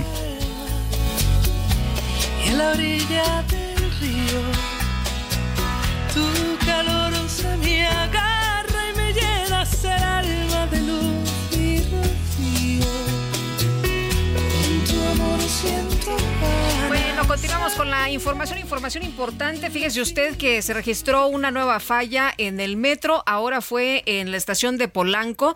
Tuvo un eh, paro repentino en la escalera eléctrica y cayeron varias personas, llegaron al lugar ambulancias. El metro de la Ciudad de México ya dio respuesta a través de su cuenta de ex y dice que personal de seguridad industrial e higiene se encuentra en el lugar para auxiliar a las personas que cayeron de una escalera. Al momento ninguna persona presenta lesiones de gravedad. El equipo de técnicos del metro, así como de incidentes relevantes, determinan la causa de este hecho, pero por lo pronto se habla de siete personas lesionadas, aunque aclara el metro no son de gravedad, pero imagínate que vas por la escalera eléctrica y de pronto se detiene y pues te lesionas. Y todo el mundo se cae, sí. Son las 9 con 33 minutos. Vamos con Mónica Reyes. Mónica, ¿cómo estás? Buen Muy día. bien, buenos días, Buenos escuchándolos, muchas gracias. Pues queridos amigos, yo les quiero compartir un dato bien importante. La Conducef dice que el 12.3% de la población bancarizada en México son adultos mayores y que el 31.6% de las quejas y aclaraciones por fraude bancario pertenecen a este segmento. Citibanamex, fíjense, nos invita a participar en la campaña de prevención de fraudes Juntos contra el fraude. Ante la sospecha de una visita o llamada rara de un supuesto ejecutivo del banco, correo, mensaje o website dudoso, hay que tomar acción. No arriesgues todos tus ahorros y esfuerzos por un engaño. La regla de oro es, no compartas tu información personal, contraseñas o códigos, ni envíes dinero a cuentas que no conoces. Ayudemos a difundir este mensaje y vamos juntos contra qué? Contra el fraude. Muchas gracias, Lupita. Sergio, gracias. Gracias a ti, Mónica. Mónica Reyes. Bueno, y durante su comparecencia ante la Comisión de Igualdad de Género del Congreso de la Ciudad de México, la titular de la Secretaría de las Mujeres, Ingrid Gómez, informó que ha disminuido 37% la incidencia de feminicidios en la capital. Cintia Esteti, nos tienes todos los detalles, te escuchamos. ¿Qué tal? Muy buenos días. Muy buenos días, Sergio Lupita. Buenos días al auditorio. Por la titular de la Secretaría de las Mujeres, Ingrid Gómez, informó que ha disminuido 37% la incidencia de feminicidios y ha aumentado en 77% el número de personas vinculadas a proceso por este delito. Durante su comparecencia ante la Comisión de Igualdad de Género del Congreso de la Ciudad de México, la funcionaria eh, sobre el mismo tema hizo énfasis en el impulso que se da al uso de un expediente único en el que se integra información de agencias territoriales y la elaboración de cédulas de valoración de riesgo. Puntualizó que es nodal el papel de los abogados y las abogadas que acompañan el proceso y los actos de protección que deben contar con perspectiva de género. Finalmente señaló que la incidencia del delito de violación, que en 2019 era del 82%, se redujo en 2022 a 75.4%. Asimismo, por otra parte, te comento que la titular de la Secretaría de Turismo, Natalie Desplas, negó que el aumento en precios de la renta de viviendas en la capital sea consecuencia de la utilización y falta de regulación de las plataformas de hospedaje como Airbnb, Booking, entre otras. Durante su comparecencia ante la Comisión de Turismo como parte de la glosa de gobierno y luego de ser cuestionada por el tema por las, por las panistas Frida Guillén y Daniel Álvarez, la funcionaria explicó que este fenómeno podría ser por una recuperación de las caídas de las rentas que se produjeron durante la pandemia por COVID-19. Asimismo, dejó en claro que, que, continúan analizando las propuestas para regular este tema, pues reconoció es totalmente necesario. Asimismo, dijo que se mantienen en constante diálogo con las plataformas y hoteleros de la capital. Eh, eh, te podría comentar también que eh, de enero a junio del 2023 hubo 770 mil turistas aquí en la capital que utilizaron plataformas para hospedarse justo y ser turistas y visitar diversos puntos de la capital. Es la información que tenemos hasta el momento. Muy bien, Muy muchas buenos gracias. días, seguimos pendientes. Hasta luego, Cintia. Buenos días. Son las nueve de la mañana con 36 minutos. Mucha gente se pregunta, bueno, ¿puedo mejorar mi comprensión? ¿Puedo mejorar mi lectura? ¿Puedo mejorar mi aprendizaje cuando estoy leyendo? Bueno, vamos a preguntarle a la licenciada Ingrid Velázquez, directora nacional de técnicas americanas de estudio. ¿Puede uno mejorar la comprensión en la lectura, Ingrid? Puede uno mejorar la comprensión en la lectura. Hay una técnica que venimos manejando hace más o menos 40 años que hace que una persona puede llegar a leer 2.000 palabras por minuto con completa concentración, comprensión y retención.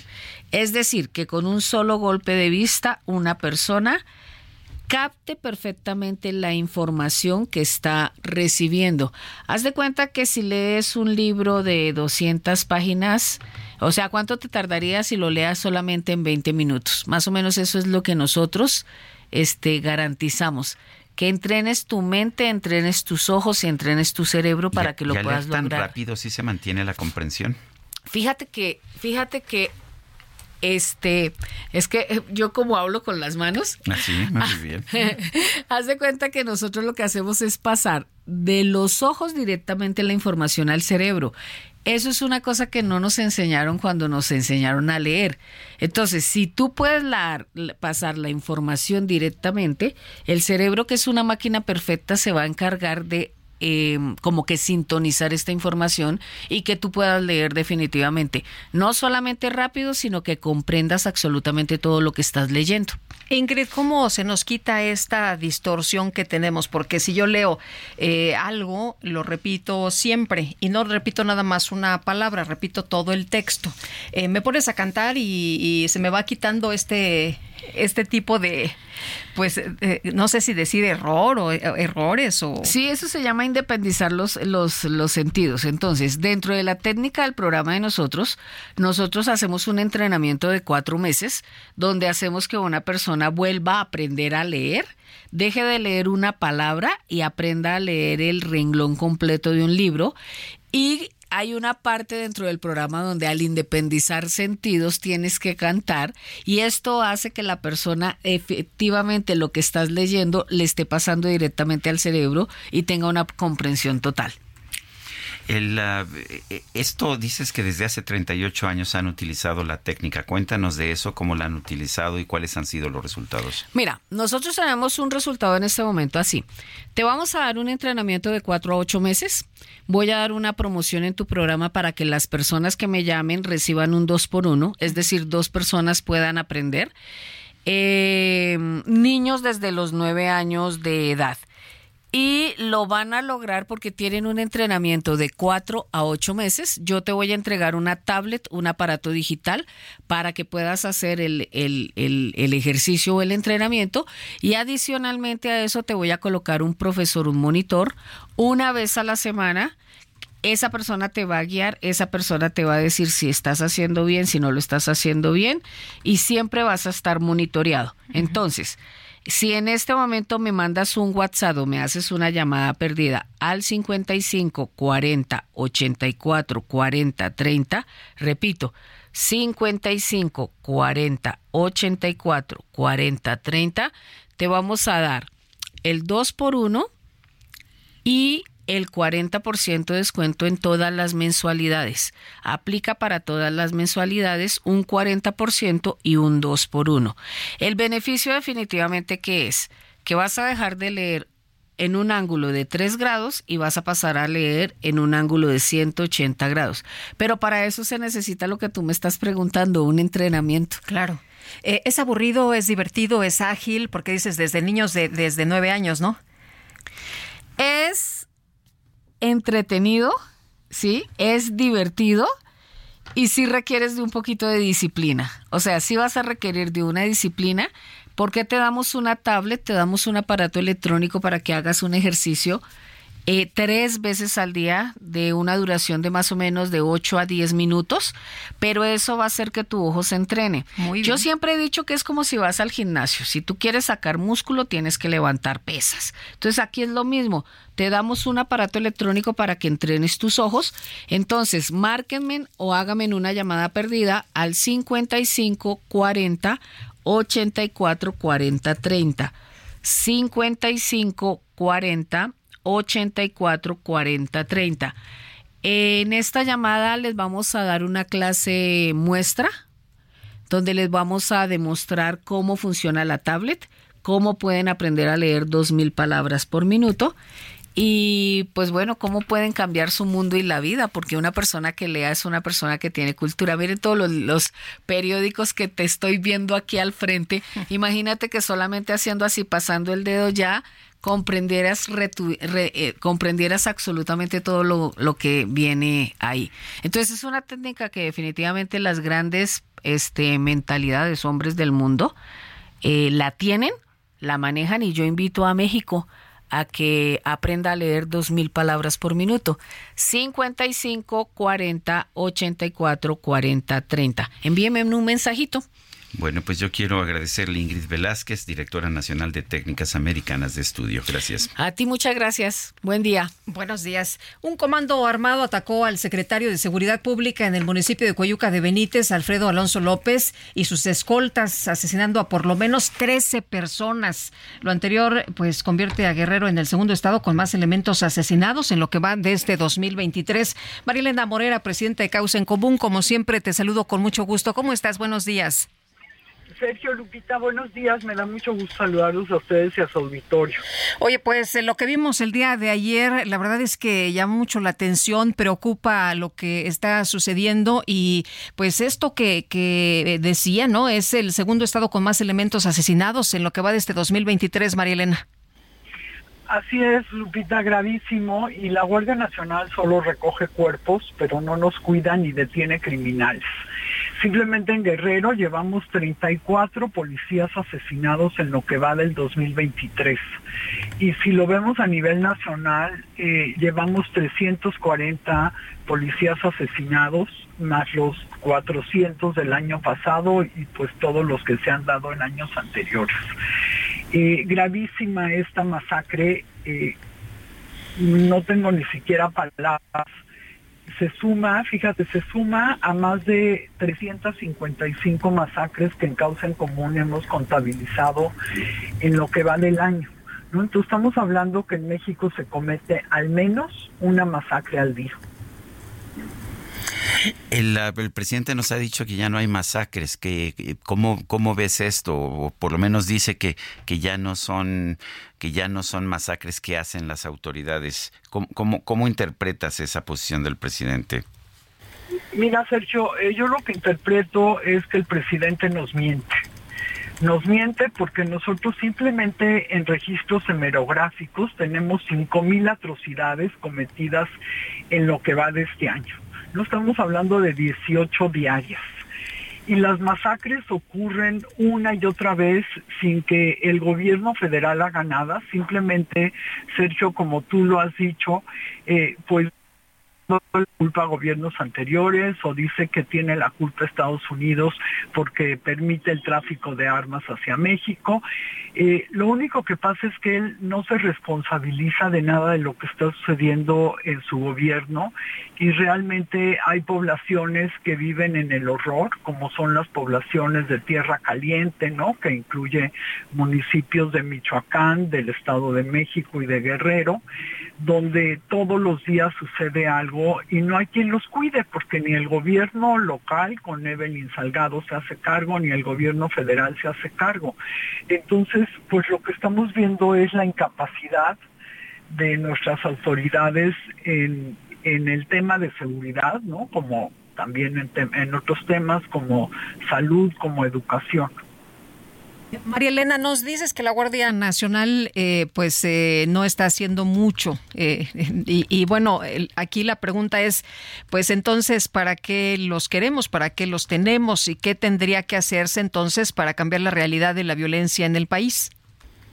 Mira, lo que necesitamos hacer es tener policías de investigación formados, porque recordemos que la Guardia Nacional está formada por militares que no tendría tanto problema si los prepararan como policías, pero no los han preparado como policías porque no ha sido la intención de Sedena hacer esto. Entonces tenemos guardias nacionales en todo el país, eh, alrededor de 120 mil elementos, y sin embargo, eh, pues solamente hacen rondines, ni siquiera, mira, ni siquiera son capaces de cuidar las carreteras este, con ese número de, con 120 mil elementos de la Guardia Nacional, podrían estar varios eh, guardias nacionales cada kilómetro en las carreteras.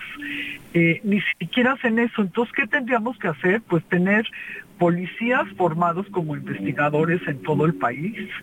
Eh, por supuesto, una policía federal, ya sea que salga de la Guardia Nacional y recuperando elementos de, la Policía Federal para que se dediquen realmente a investigar los crímenes y que entonces podamos tener un país con menos impunidad. Porque hoy la Guardia Nacional, como no está preparada como policía, son incapaces siquiera de hacer un informe policial homologado. Entonces, aun cuando detuvieran a los criminales, que tampoco lo hacen, pero aun aunque los detuvieran, no habría manera de sostenerlo en, en, ante un juez ya que ni siquiera tienen el informe que, tiene, que deberían de tener cuando asesinan a una persona.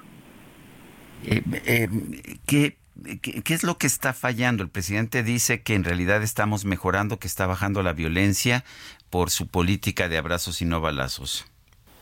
Eh, pues mira, lo que estamos viendo en la realidad, no en la realidad alterna de Palacio, pero sí en la realidad, es que están subiendo todo tipo de todo tipo de delitos en México y sin embargo los están escondiendo no por ejemplo en el caso de, los homicidios en lugar de ponerlos en el cajón de homicidios para hacer que en la mañanera aparezca como que tenemos menos eh, homicidios los esconden los homicidios dolosos en culposos o los esconden en otros delitos contra la integridad personal. Entonces el eh, pues desgraciadamente tenemos un presidente muy mentiroso. Eh, que debemos de asumirlo así. No es que tenga otros datos, es que sus datos son mentiras. Entonces tenemos que prepararnos para el gobierno que viene, que la va a tener sumamente difícil, no importa cuál de las candidatas viene. Tenemos que prepararnos para pues por lo menos tener las propuestas ya en causa en común tenemos eh, una serie de propuestas hechas para dárselas a quien llegue y tratar de, de cambiar el rumbo del país. No podemos seguir simplemente contando muertos. Muy bien, pues Marielena, como siempre, apreciamos mucho que puedas platicar con nosotros. Muy buenos días. Al contrario, muy buenos días, Sergio Lupita. Un abrazo para ustedes y para su auditorio y pues que nos cuidemos solos porque no tenemos quien nos cuide. Bueno, pues gracias, gracias a Marilena Morera. Eh, y bueno, presidenta de Causa en Común. El senador Alejandro Rojas Díaz Durán de Morena acaba de mandar un tuit en el que dice lo siguiente, cerrar la puerta del Senado al diálogo civilizado, democrático y respetuoso con el Poder Judicial de la Federación representa una regresión política, especialmente en el contexto de este clima de polarización ideológica que erosiona la legitimidad de las instituciones republicanas. Dice además es completamente falso que haya invitado a título personal a la ministra Norma Piña, presidenta de la Suprema Corte de Justicia de la Nación, mi coordinador y amigo el senador Eduardo Ramírez, presidente de la JUCOPO, la Junta de Coordinación Política en el Senado, estuvo informado en todo momento, es lo que dice es lo que dice el senador Alejandro Rojas Díaz Durán. Bueno, y son las nueve con cincuenta minutos. Vámonos a un resumen de la información más importante. Vamos primero con Javier Ruiz. Vamos rápido con Javier Ah, Ruiz bueno, y vamos. vamos. antes. ¿Qué tal, Javier? ¿Cómo estás? Buenos días.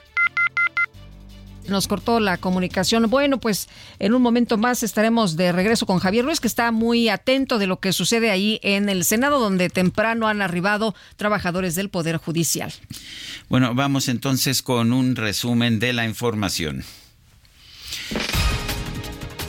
El subsecretario de Prevención y Promoción de la Salud, Rui López Ridaura, destacó que en la campaña nacional de vacunación por la temporada invernal se van a aplicar 32.5 millones de dosis contra la influenza y 19.4 millones contra COVID-19. Pero en esta ocasión hicimos una campaña combinada tanto de influenza como con COVID. Queremos recordar que la meta que tenemos para esta vacuna invernal es eh, poder colocar 35.2 millones de dosis eh, contra influenza y 19.4 millones de dosis eh, para COVID-19. Bueno, el presidente López Obrador propuso que los ministros de la Suprema Corte de Justicia respondan ante los medios de comunicación un decálogo de preguntas sobre el manejo de recursos y supuestos actos de corrupción en el Poder Judicial. ayuden a contestar o a formular las preguntas, ¿no? Diez preguntas. Una, ¿por qué ganan 700 mil pesos? A ver, así, en total. Dos, ¿por qué nunca se castiga a jueces, ni magistrados, ni a ministros por corrupción? Tres, ¿por qué se contrató para el manejo de la oficina de la presidencia de la Suprema Corte de Justicia a un hombre de absoluta confianza de García Luna? Cuatro, ¿por qué dejan en libertad a delincuentes? Bueno, Y la respuesta es, pues, Oh, es- bueno, es no ganamos es tan 700 fácil, ¿no? mentira que ganemos 700 mil pesos. Sí, el, eh, la Sí se persona- castiga a los ministros. Sí se castiga a los ministros que cometen delitos y pues se contrató a una persona calificada y con experiencia en el tema y que pues no necesariamente es de la absoluta confianza de García Luna, pero bueno. En este espacio el coordinador del PRI en el Senado, Manuel Añorbe, aseguró que la oposición está preparada para presentar acciones de inconstitucionalidad en contra de la extinción de 13 fideicomisos del Poder Judicial. nosotros como atribución y Cámara de Diputados PRI, PAN, PRD y nosotros en la Cámara de Senadores vamos a presentar acciones de inconstitucionalidad, pero independientemente de eso va a haber una lluvia de amparos que te lo aviso va a detener seguramente en cualquier momento pues esta andanada y esta venganza que se está eh, planteando por Morena y sus aliados se está tratando de consumar el día de hoy El director general de la Comisión Nacional del Agua, Germán Martínez Santoyo, informó que la tormenta tropical Otis sigue avanzando hacia las costas de Guerrero y se prevé que en las próximas horas se convierta en huracán de categoría tipo 1. Tamara Al-Rifai, portavoz de la Agencia de Naciones Unidas para los Refugiados de Palestina, advirtió que es extremadamente urgente incluir combustibles en los envíos de ayuda humanitaria a la franja de Gaza para los generadores de electricidad en los hospitales y las plantas desalinizadoras de agua.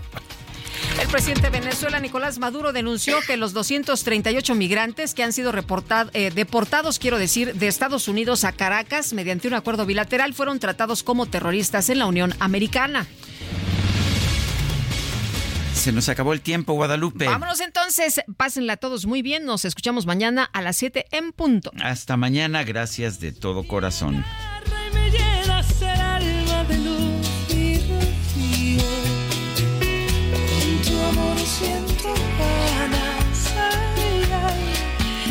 Cinco sentidos. Y me llevas tan lejos que apenas recuerdo de dónde. Heraldo Media Group presentó Sergio Sarmiento y Lupita Juárez.